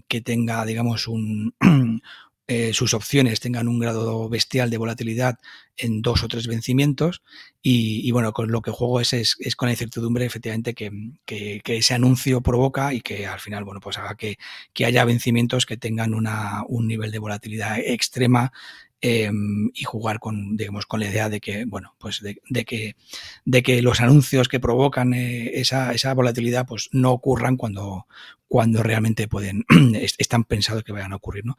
Eso es una, una operativa que llevo ya tiempo haciendo, que es, eh, como digo, siempre con el riesgo cubierto, no, no me juego nada y menos en eventos de este tipo, a, perder la camisa, siempre se, va con un, con un riesgo muy, muy delimitado y muy definido y, en caso de que salga mal, pues es lo que se pierde y mala suerte a la siguiente. Luego también, eh, lo he comentado en la buena entrada del blog, eh, opero también alguna vez con, los earnings, cuando hay empresas y van a presentar resultados, ocurre también eventos de alta volatilidad, es decir, que el precio de las, de las opciones se dispara, entonces eso, bueno, pues dan, dan oportunidades, ¿no? Pequeñas oportunidades para poder aprovechar em, esos eventos y, bueno, pues jugar ahí un poco con, con, el movimiento que provocan en el, subyacente eh, y sobre todo con la volatilidad con el valor de las primas que, provoca eh, que una empresa pues como Google o como eh, Microsoft o como Pfizer vaya a presentar resultados. Entonces eso eh, también intento, intento pararlas. Yo creo que tengo un par de entradas en, el, en el blog sobre ello, sobre cómo, cómo aprovecharlo, etcétera. Y, luego ya buscando opcionalidades máximas, pues bueno, eso ya es un poco, ya entra en el, terreno del, casi de, la prestidigitación y del arte, ¿no? Pues intentar buscar algún tipo de algún tipo de activo de subyacente que tenga, que tenga una posibilidad de, de digamos, de, de, no de explosión, pero bueno, sí de, de, eh, subir mucho en, un momento determinado por un motivo eh, indefinido. Y, bueno, pues eh, intentar estar dentro sin, sin, sin, arriesgar, como digo, tener con el, con el riesgo limitado y con la, y con la pérdida máxima definida digo, al final es, una, es, un, es un viaje que no para porque siempre, se están, eh, siempre aparecen nuevas estrategias. Como digo, el, eh, volviendo a la analogía inicial ¿no? que hablábamos al principio, es, es la bicicleta de nueve piñones eh, con un motor eléctrico. Pues es que no hay un terreno que se te resista. Vas, puedes subir una montaña con un puerto de primera, puedes bajar a tumba abierta, puedes ir por un llano Mm. y, ahí las, las, ideas para hacer ese tipo de operativas las comentáis entre varias personas de la comunidad y tal. O sea que soléis entrar varias personas en la misma operativa, por ejemplo. Sí, de hecho es una es una eh, no una recomendación, pero creo que es algo bastante sano el contar con, digamos con un grupo de, bueno de, conocidos, de amigos o de, o de traders, vamos a llamarlo, que, que, comparten la operativa contigo, entran contigo a la vez y, luego pues, pues es un poco lo que hablamos, ¿no? De cuando tú en el blog escribes una idea o una, eh, una operación y alguien te responde, ¿y por qué no pruebas esto? ¿no? Pues con esto es en tiempo real. Tú entras y en el momento que, que, ocurre algún evento o que hay una, o, que, o que la inversión se desarrolla de una forma distinta, pues cada uno tiene una forma, puede tener una forma distinta de verlo y, a lo mejor tú puedes pensar, voy a hacer esto y, alguien que ha entrado contigo y tiene lo mismo que tú te dice, oye, ¿y por qué no, te, no nos planteamos hacer esto otro? Y dices, coño, pues, pues es verdad. Entonces, creo que es bastante, es, muy, muy eh, gratificante ¿no? Eh, y muy, muy, muy útil, sobre todo, el contar eso con una red o, con, gente que, tenga esas, esas inquietudes contigo y que comparta operativas y, compartirlas. ¿no? Eso es algo, sí, sí. Eso de, de, la gente que dice, no, es que yo no comparto mi, mi operativa porque es secreta pues si, es secreta y no la puedes explicar y, no, y no la puedes replicar, mm, mm, muy beneficiosa a largo plazo tampoco, tampoco puede ser. Esto es, eh, me pasa lo mismo en el mundo de, emprender en empresas y tal. Me he encontrado con gente ahí, no, no, es que yo mi, idea de negocio no se la cuento a nadie porque me la van a copiar y tal. las, ideas, las ideas de negocio como tal son una pura commodity. lo importante es la ejecución de la idea, ¿no? la implementación y tal. ¿no? La, la idea seguro que, si es muy original, peligro. O sea, si no lo ha hecho nadie en el mundo, bueno, cuando dicen, es que esto no lo ha hecho nadie, pues seguramente es que no va a ser una buena idea, ¿sabes?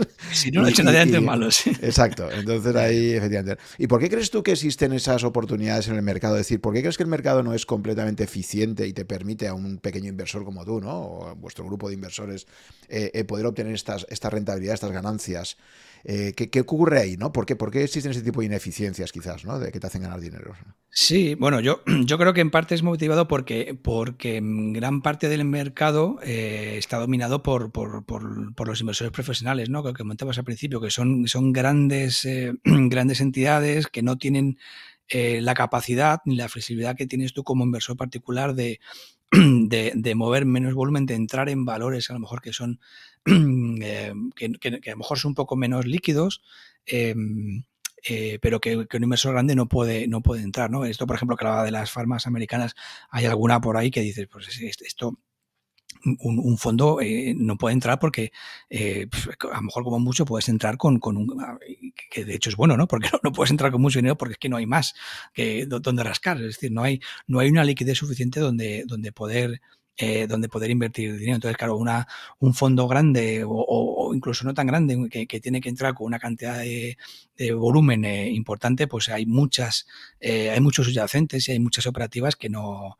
que no lo pueden hacer por una simple, digamos, indisponibilidad de, de liquidez en ese subyacente. Y luego, aparte, está el tema regulatorio, ¿no? Pues, no pueden entrar alegremente. Y eso que, bueno, en Estados Unidos con el tema de, las, de los hedge funds tienen más manga ancha que pueden, que pueden tener aquí en Europa, pero ni aún así. Es decir, tienen que tener un porcentaje máximo, mínimo. Em, em, y, al final esos son corsés que, que, dificulta la operativa. Entonces yo creo que eso al final aporta un plus en el sentido al inversor particular de que hay unas hay eh, pues eso, pequeños mordisquitos de pequeñas operativas que quedan para los, los pequeñitos que somos nosotros que se pueden que se pueden aprovechar. Pero desde luego no es ni fácil, ni, ni algo que ocurra todos los días, ni algo que se pueda, digamos, em, rentabilizar como, como algo em, y darlo por hecho, ¿no? Son, son cosas que aparecen y, y, tan pronto como aparecen, desaparecen. No es algo, no es algo que esté ahí en el día a día. Vale, Nacho, y entonces, eh, este es el Nacho Inversor, que tiene su grupo de amigos súper conocedores de la operativa, que, que, invertís juntos, pero claro, es un tipo de operativa muy para personas como tú, que les apasiona el tema, que lo han estudiado, que le destinan tiempo, que en fin, que, es, pero son operativas complejas, ¿no? El Nacho recomendador, o digamos, digamos, en tu entorno familiar y de amigos, como supongo que la gente conocerá, pues que te gusta el mundo de las inversiones y tal, ¿no? Cuando a ti te aproxima gente y te dice, oye Nacho, eh, ¿qué me recomiendas como estrategia de inversión? Porque yo sé que mi plan de pensiones no me va a dar lo suficiente. Eh, en fin, tengo ahí unos ahorros. Entonces, ¿tú, tú ¿qué recomendarías a un usuario?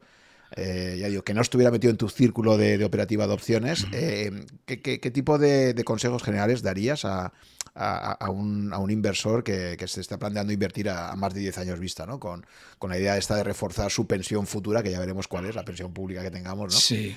Eh, sí, sí. Bueno, obviamente no, yo no me siento capacitado, ni mucho menos para recomendar nada, ni para dar consejos, ni siquiera, digamos, los, los amigos cercanos o, conocidos que, que, que, que sí que me han preguntado, me he atrevido a decir nada, ¿no? Porque primero porque seguramente lo que, lo que recomiende sea, acabe siendo, acabe siendo eh, no satisfactorio. Y luego porque aparte, eh, yo creo que hay algo muy sagrado y es el, dinero de cada uno y cómo se lo gasta cada uno es bastante, es, muy personal, ¿no? Entonces, meterme en, recomendar, oye, haz esto, haz lo otro, eh, yo, sí que, lo que sí que recomendaría es, sobre todo, que la gente se informase, que leyese, eh, que se informase, que preguntase, que entrase en, en, sitios como Rankia, donde, donde existe una comunidad de usuarios que ya tienen más experiencia que, uno y donde además comparten de forma totalmente generosa y altruista conocimientos y lo que es más importante, eh, comparten, digamos, de forma no sesgada o no interesada, porque si uno va a una entidad bancaria a preguntar o va a un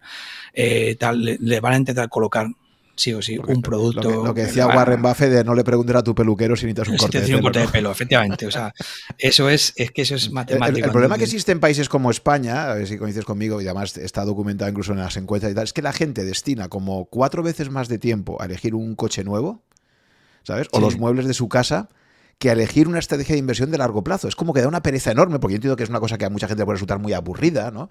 Pero es cierto que, dice, ostras, eh, la gente se está jugando sus ahorros del futuro, que llega a la jubilación con una situación de cierta independencia financiera, y ahí, eso, o te vas al banco y a ver, dime algo rápido y tal, ¿no?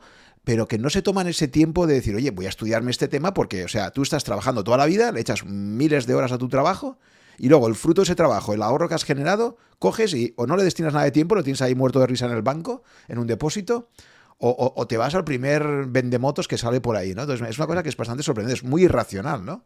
Sí, bueno, yo, creo que también es un poco fruto de, por desgracia, del, grado general de, incultura financiera, ¿no? Que por desgracia tenemos, tenemos en España. Entonces, em, no hay en general un nivel mínimo eh, adecuado que, permite a la gente saber la importancia del ahorro, lo que tiene, eh, la importancia que tiene el, ahorrar y, el saber ahorrar, el saber luego invertir ese ahorro, ese, excedente, y yo creo que, bueno, como consecuencia de eso, pues al final la gente efectivamente no eh, pierde meses en, elegir un coche y, a lo mejor a la hora de abrirse un fondo de inversión o de, o de invertir su dinero, pues, pues lo primero que pasa, mete el dinero ahí y no se lo piensa, ¿no? Entonces sí es curioso, ¿no? Porque es, es verdad que, de, que de cierta forma te das cuenta de que, de que hay mucha gente que no, no le tiene apego a su dinero, ¿no? Dice, joder, ¿cómo, ¿cómo puedes querer tan poco a tu dinero si es que no, no, no le estás prestando atención, ¿no? Y sí, es, es así. Yo creo que, pero que, mm, no sé, no sé si podrá cambiar con el tiempo, pero, pero lamentablemente es una inercia muy grande la que se lleva, no es algo que sea de ahora.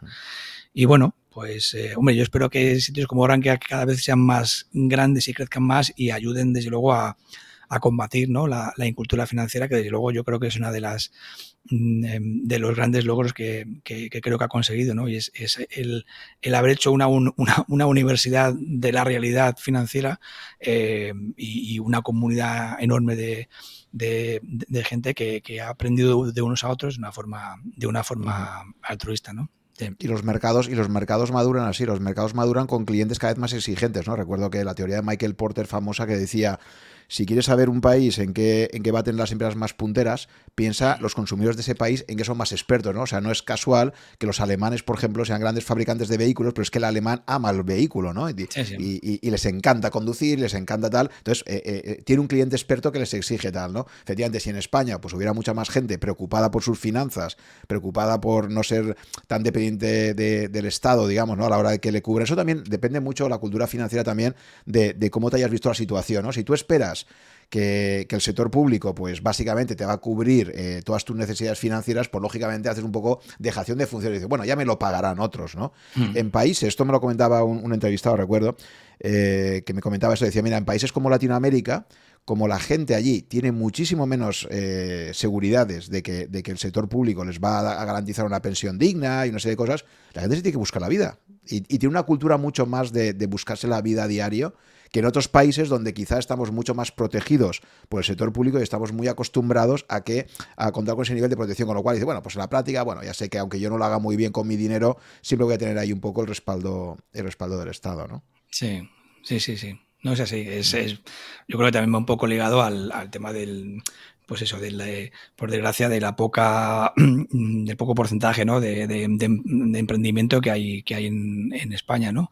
Eh, creo que era creo que era Antonio Banderas, que comentaba en, una entrevista que le hicieron que, que, le, llamaba mucha atención, después de vivir ya mucho tiempo ahí en Estados Unidos, cuando, cuando volvía a España le daba mucha atención el, grado tan alto de gente que, su principal eh, preocupación o, digamos, su principal aspiración era acabar siendo funcionario público, ¿no? Decía, si es que, si es que eh, al final lo, que te da un poco la, digamos, el, pulso o la importancia de, un, país para que pueda progresar y que pueda avanzar es que eso, que tenga un, una población general que, pues eso, que tenga un, grado de, de, aspiración mm, que sea por eso la, de emprender, la de arriesgar, la de.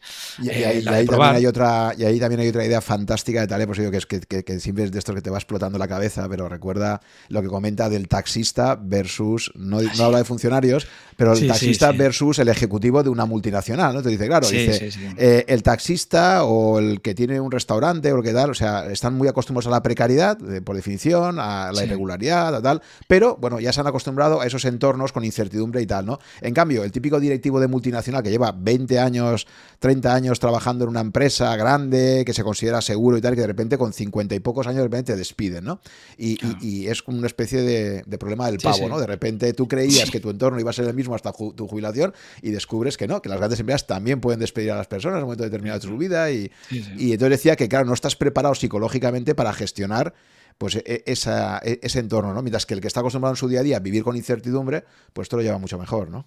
Sí, sí, no es así, es así. Y obviamente, quiero decir, mm, eh, seguro que nos escuchan gente que trabaja en la función pública y no es eh, una crítica hacia, hacia, hacia ellos, al contrario, es decir, es una, es una actividad necesaria y que tiene que estar ahí, pero sí es cierto que a nivel general, si, si la aspiración eh, mayoritaria, sobre todo de la gente joven, mm, que, que, es la que un poco tiene que tirar del carro, si la aspiración mayoritaria, que es lo que decía eh, este actor, Antonio Banderas, es la de acabar siendo eh, funcionario público porque te va a dar un poco esa garantía, esa seguridad.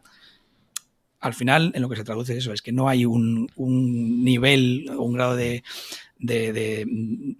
compromiso con, la, con el riesgo, ¿no? con querer arriesgar, con querer, mm. eh, con, la incertidumbre, convivir con la incertidumbre. Y no entender que, la, que la vida es riesgo al final, porque fíjate, incluso en los activos financieros, si tenemos un aprendizaje, por ejemplo, de la famosa crisis del 2008 que hemos mencionado antes, es que ya no existen los activos libres de riesgo. ¿no? Eh, nos creíamos que el bono soberano griego eh, estaba libre de, de, riesgo y no lo creíamos los, particulares, pero también los bancos europeos, que se llevaron un susto impresionante, pero es que hasta las propias emisiones de, deuda americanas, que está considerado ¿no? el, el tesoro americano y la mayor potencia del mundo y tal, pues bueno, en un momento dado le bajaron el triple, ¿te acuerdas cuando le bajaron la triple A a, la doble A? Y dice, oye, es que hasta, hasta los bonos americanos, pues claro que tienen riesgo, ¿no? O sea, y, al final todo tiene riesgo en la vida, ¿no? Entonces es, mm. un tema de gestionarlo, pero no esto de, no, estoy seguro, en lo del seguro que, puntos suspensivos, si algo demuestra es que, es que eso no existe, ¿no? Exactamente, así es. Muy bien, eh, Nacho, oye, pues eh, para, concluir esta charla tan, tan interesante, bueno, os recuerdo que yo pondré en los enlaces del episodio que tenéis, el que ya quiera entrar en más profundidad para conocer más la operativa de opciones, tenéis la, charla que dio Nacho eh, en, pandemia, que la tenemos disponible en YouTube. No sé si también la de la que dice en Arranquia Márquez está. Sí, yo creo que está, está, el vídeo. Sí, está Están las dos, ¿no? Vale, pues pondré, pondré los enlaces a tus dos charlas en, en el artículo, ¿vale? Que saldrá publicado, con lo cual, que quiera ya entrar un poco a rascar más y a profundizar en toda la operativa de opciones que realizas y tal, pues, pues tenéis ahí esas dos charlas de Nacho. Y ya para concluir, pues eh, como siempre la parte bibliográfica, ¿no? Pues que tú que has sido tan lector, no sé si ahora lo sigues siendo, ahora que ya, ahora, ya no coges el tren todos los días, ¿no? No, ahora, no. Eh, y, he visto he visto mermada mi capacidad de lectura, ¿cierto? es en el fondo, o sea, que a ti el teletrabajo te ha hecho ser, te ha hecho ser menos lector, ¿no? Sí, sí, sí, totalmente. Sí, sí. Mm. las paradojas de la vida, ¿no? Aparentemente ganas en comodidad, pero pierdes en lecturas, ¿no? efectivamente, siempre hay. me, estoy, peleando ahora mucho con los audiolibros, por eso, porque como todos necesitamos andar y movernos y tal, eh, digo, a ver si el formato audiolibro está claro que tampoco cognitivamente es mucho peor que, un mm. libro que leas en físico, pero, pero al final es un second best, ¿no? Dices, oye, como no tengo el tiempo suficiente para leer libros, a, ver si con el audiolibro por lo menos, ¿no? Sí, sí, es una como alternativa, desde luego, es. o los podcasts, ¿no? El podcast también, el sitio que yo creo que es este, ¿no? Que al final un podcast te permite pues ir aprendiendo en un formato muy, muy dinámico, ¿no? ¿Qué libros, ¿Qué libros o contenidos en general recomendarías? Porque creo que también has mencionado algún documental, películas, en fin. ¿Qué, sí, cosas te han parecido mejores? Yo, bueno, aparte ya lo hemos comentado todo de, eh, toda la, trilogía o la trilogía de, inserto de, Taleb, yo creo que ese es un, de obligada lectura. Eh, y luego específicamente sobre, sobre opciones, bueno, sobre análisis, o sea, perdón, sobre inversión en general, yo creo que, bueno, tampoco eh, voy a descubrir nada nuevo recomendando los libros, eh, digamos, típicos, ¿no? Que todos hemos leído de Un paso delante de Wall, Street.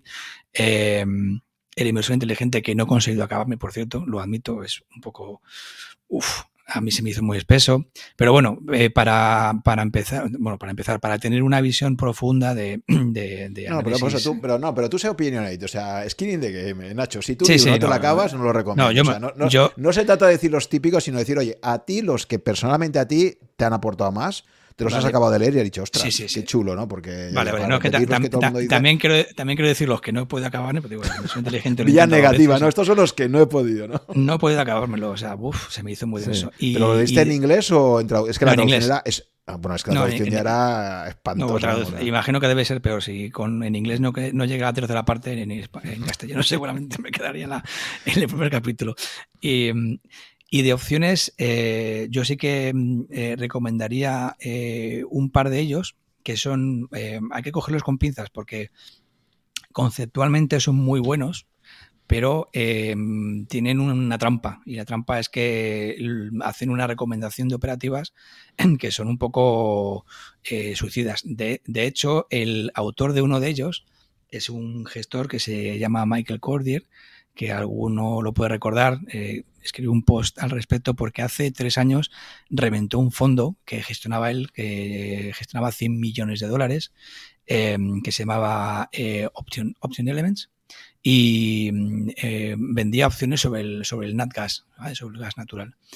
y, bueno, pues era un claro ejemplo de, de, concavidad. ¿no? Él eh, tenía, tuvo unos retornos brutales durante unos años a base de vender opciones sobre, sobre futuros del gas y hubo un año que, fue en el 19-18 que un evento que ahora no recuerdo provocó eh, bueno pues que le, las, iba más sobrebalancado y le, y le cerraron las posiciones. Bueno, perdió, perdió 100 millones de dólares y además le dejó un roto extra a los partícipes del fondo, porque como iba sobreapalancado, aparte de, de, la totalidad del dinero, tuvo que poner un, un, plus, o tuvieron que poner un plus los, los partícipes, ¿no? Fue una cosa brutal. Entonces, el autor de este libro, curiosa, perdón, el, gestor de este fondo, tiene un libro que, que, que aunque suene un poco eh, paradójico, eh, está muy bien porque, porque intuitivamente eh, está muy bien explicado, que se llama, em, ¿cómo es en, castellano?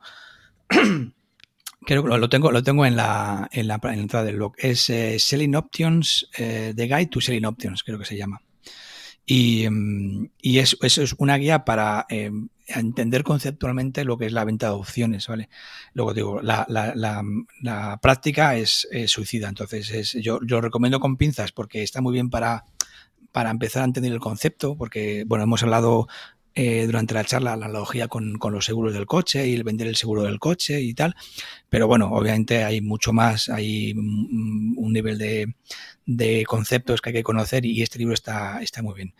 Eh, en ese sentido. Y um, creo que se llama eh, Selling Options. The Guide to Selling Options. Bueno, ya, me, pasarás, me, pasarás, el enlace. Sí, luego te paso los enlaces. Y luego hay uno que a mí me encanta, que es, está escrito por un, por un personaje que se llama Stuart, Stuart Johnson, que, que, es un tío que se dedica a la operativa con opciones, eh, que además es muy socarrón. Entonces, el libro se llama eh, Trading Options to Win. Entonces, el tío te da, eh, aparte de, de, enseñarte un montón a nivel conceptual, comparte un montón de estrategias. De él aprendí todo el tema de, la, de los earnings y tal. Y, bueno, es un libro maravilloso. O sea, yo creo que es el, para mí, yo creo que es el mejor libro de opciones que existe. Solo está en inglés. Este sí que no hay traducción en castellano. Eh, entonces, bueno, pues si no se domina bien el, el, inglés va a ser, va a ser complicado, pero es, una maravilla de libro. Es, una cosa que yo recomiendo a todo el mundo y digo, además, em, tiene siempre muy en cuenta todos los riesgos, eh, cómo hay que cómo hay que plantearse siempre las, eh, las coberturas, habla mucho de cómo hacer coberturas, de cómo, de cómo corregir o de cómo, eh, cómo rolar posiciones, es decir, cómo, eh, cómo si yo hago una posición y, entra en pérdidas y no quiero llegar a perder todo lo que yo he definido que quiero perder, cómo puedo eh, rolarla, es decir, cómo puedo moverla o, o, cambiar, variar la estrategia para no perder tanto. Es, es muy, muy, muy didáctico y ya te digo que es muy, muy interesante. Y, mm, para la gestión monetaria, creo que me comentaste sí, también, ¿no? de, gestión, de, gestión monetaria, eh, tú comentabas lo de la, F óptima de, Kelly, el, porcentaje óptimo. Entonces, eh, bueno, Ralph, Ralph Beans, que es el que, el que, mm, digamos, estableció o el que em, puso un poco eh, sobre papel las fórmulas para obtener la F de Kelly, de un libro que se llama, de, creo que se llama de Option, perdón, Em, de, Kelly Fraction o algo así. Bueno, lo tengo también en el blog, ¿eh? te, tengo que buscar, te tengo que decir en concreto.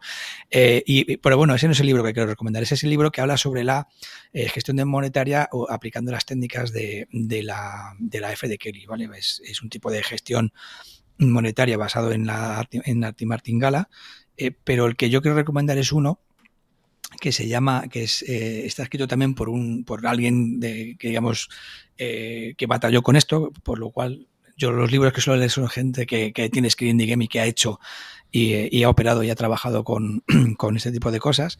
Y, y se llama eh, The, Gaming, the, Trading, The Trading Game. ¿vale? Entonces es un libro que habla sobre eh, la gestión monetaria, eh, un, un, un, tipo en concreto que, es, él le llama Fixed Ratio, que está basado en la F de Kelly, pero está, digamos, optimizado, ¿vale? Y yo es lo que utilizo, digamos, en, mi operativa, en mi operativa cotidiana. Es un poco mm, a ver, el libro está muy bien, pero es matemática pura, ¿vale? Porque son todo mm, hablando de porcentajes tal. Entonces, bueno, pues hay que ir un poco con la, con la mente de que es un libro que va a ser tremendamente útil, pero mm, pero nos va a ayudar mucho, ¿vale? Mm. Em, de, ahí una idea interesante, ¿no? No, ¿no? no, me parece casual que, que Taleb eh, sea operador de opciones y matemático, en tu caso tienes una formación ingenieril, es decir, quizás mm. también todo este tipo de operativas en derivados exige tener una cierta base matemática, ¿no? Quizás para entender un poco, ¿no? Sí, eh, yo creo que ayuda, es decir, no es, no es necesario, o sea, es, no es algo que sea eh, una, un, requisito, es decir, si no tienes un bagaje matemático, no te atrevas a probar con opciones porque no es así, se pueden llegar a entender. Pero yo creo que sí ayuda, es un factor eh, digamos, coayudante, ¿no? En mi caso es verdad que, además, aparte de la formación que, que, que tengo de ingeniería, a mí me gustan mucho las matemáticas, tengo un, una cierta querencia o tendencia a que, a que me encanten las matemáticas y, es verdad que luego, por ejemplo, en el tema de las, de, las opciones y del establecimiento de los precios hay muchísima matemática, eh, hay mucha matemática de ecuaciones diferenciales, que, bueno, es un ya cálculo, cálculo muy avanzado y entonces, pues bueno, pues el que, al que le guste o tenga cierta, eh, cierta querencia por eso, pues puede descubrir en las opciones una aplicación directa de, digamos, de conceptos matemáticos eh, complejos, ¿no? Entonces, en ese sentido, ayuda, pero no es, no es necesario, ni muchísimo menos. ¿eh? Vale, ¿algún libro más final? Quizás ya, aunque no sea estrictamente de inversiones, algún libro que te haya gustado mucho y que te haya ayudado, bueno, pues los propios libros de Tale que decíamos antes, ¿no? Que no son libros de inversión en sí, ¿no? Son, son libros un poco sobre, sobre cómo entender el mundo, ¿no? De alguna forma, bastante filosóficos, digamos, ¿no? Sí. Contados de una forma muy divertida, ¿no? Pero bueno, pues no sé, algún libro más así de cierre que digas, oye, pues este me ha encantado. Esto, esto no es un libro, esto lo estaba pensando antes. no es un libro, pero es que a mí me encantan. Eh, no sé si conoces eh, las tiras cómicas de Dilbert. Sí, has oído alguna vez? Sí, claro. Eh, tiene, yo tengo, tengo varios libros de Dilbert. Eh, hay uno que es que eh, yo me encanta leer, leer porque no, no importa el tiempo que pase, pero es que es de los mejores, sobre todo en el terreno profesional, ¿vale? Si la gente que trabaja en empresas y tenga, digamos, el, una, los famosos cubículos, los famosos cubículos. Pues hay un libro que es un libro que recoge las, las mejores tiras de Dilbert que se llama El placer de trabajar eh, que bueno, eso para, para echarse unas risas y para, digamos, tener una visión muy socarrona y muy, muy, eh, eh, muy satírica de, lo que es el día a día cotidiano de un entorno de trabajo, es, bueno, yo digo, yo creo que ese me lo he podido leer como tres o cuatro, aparte que es un, es un cómic, ¿vale? Son tiras, no es un libro como tal, por eso no, tampoco me atrevo a catalogarlo como libro, pero sí como recomendación final, yo creo que es una es un, eh, tiene muchos, ¿eh? Luego hay, se llama el tiene otro que se llama El famoso mundo de Dilbert, que tiene también. Pero el del placer de trabajar, que es yo creo el más, la recopilación más conocida, es, es una maravilla. Además habla también del autor, eh, a nivel personal, del creador de Dilbert, ¿no? Que es muy curiosa su historia. Y sí, sí, es una, sin duda. Muy bien, Nacho. Oye, pues muchas gracias por esta charla tan entretenida y espero que a la gente le haya servido para aprender. Y lo que decía, si queréis profundizar más en el complejo pero, pero interesantísimo mundo de las opciones, pues ahí tenéis los artículos de Nacho en, su blog, así como efectivamente también mucha más información en la comunidad de Rankia, los, los vídeos que, también hemos publicado. Y, nada, darte las gracias por estos 15 años ya de vinculación con la comunidad de Rankia, ¿no? como uno de los usuarios más destacados. Pues nada, gracias a ti, Juan. Muchísimas gracias por, por contar conmigo para, para, este podcast. Y nada, pues daros las gracias a, a ti y a todo el equipo de Rankia. Muy bien, pues hasta una próxima. Gracias por llegar hasta el final de esta conversación. Espero que te haya gustado y hayas aprendido algo escuchándola. Ya sabes que si estás interesado en estos podcasts, puedes suscribirte a mi blog, que está en rankia.com barra blog barra such, y ahí te iré comunicando, si estás suscrito, por correo electrónico las novedades cada vez que se publique un podcast nuevo o que organice quizás un webinar con algunos invitados. También te agradeceré si te gustan mis podcasts que pongas un comentario o un me gusta en alguna de las plataformas disponibles tipo Apple, Evox o YouTube para ayudar a descubrirlo a otras personas con intereses similares a los tuyos. Muchas gracias por tu fidelidad, si me sigues desde hace algún tiempo y si me acabas de descubrir, espero que te resulte interesante y que puedas escuchar algunos episodios más. Nos vemos en el próximo capítulo.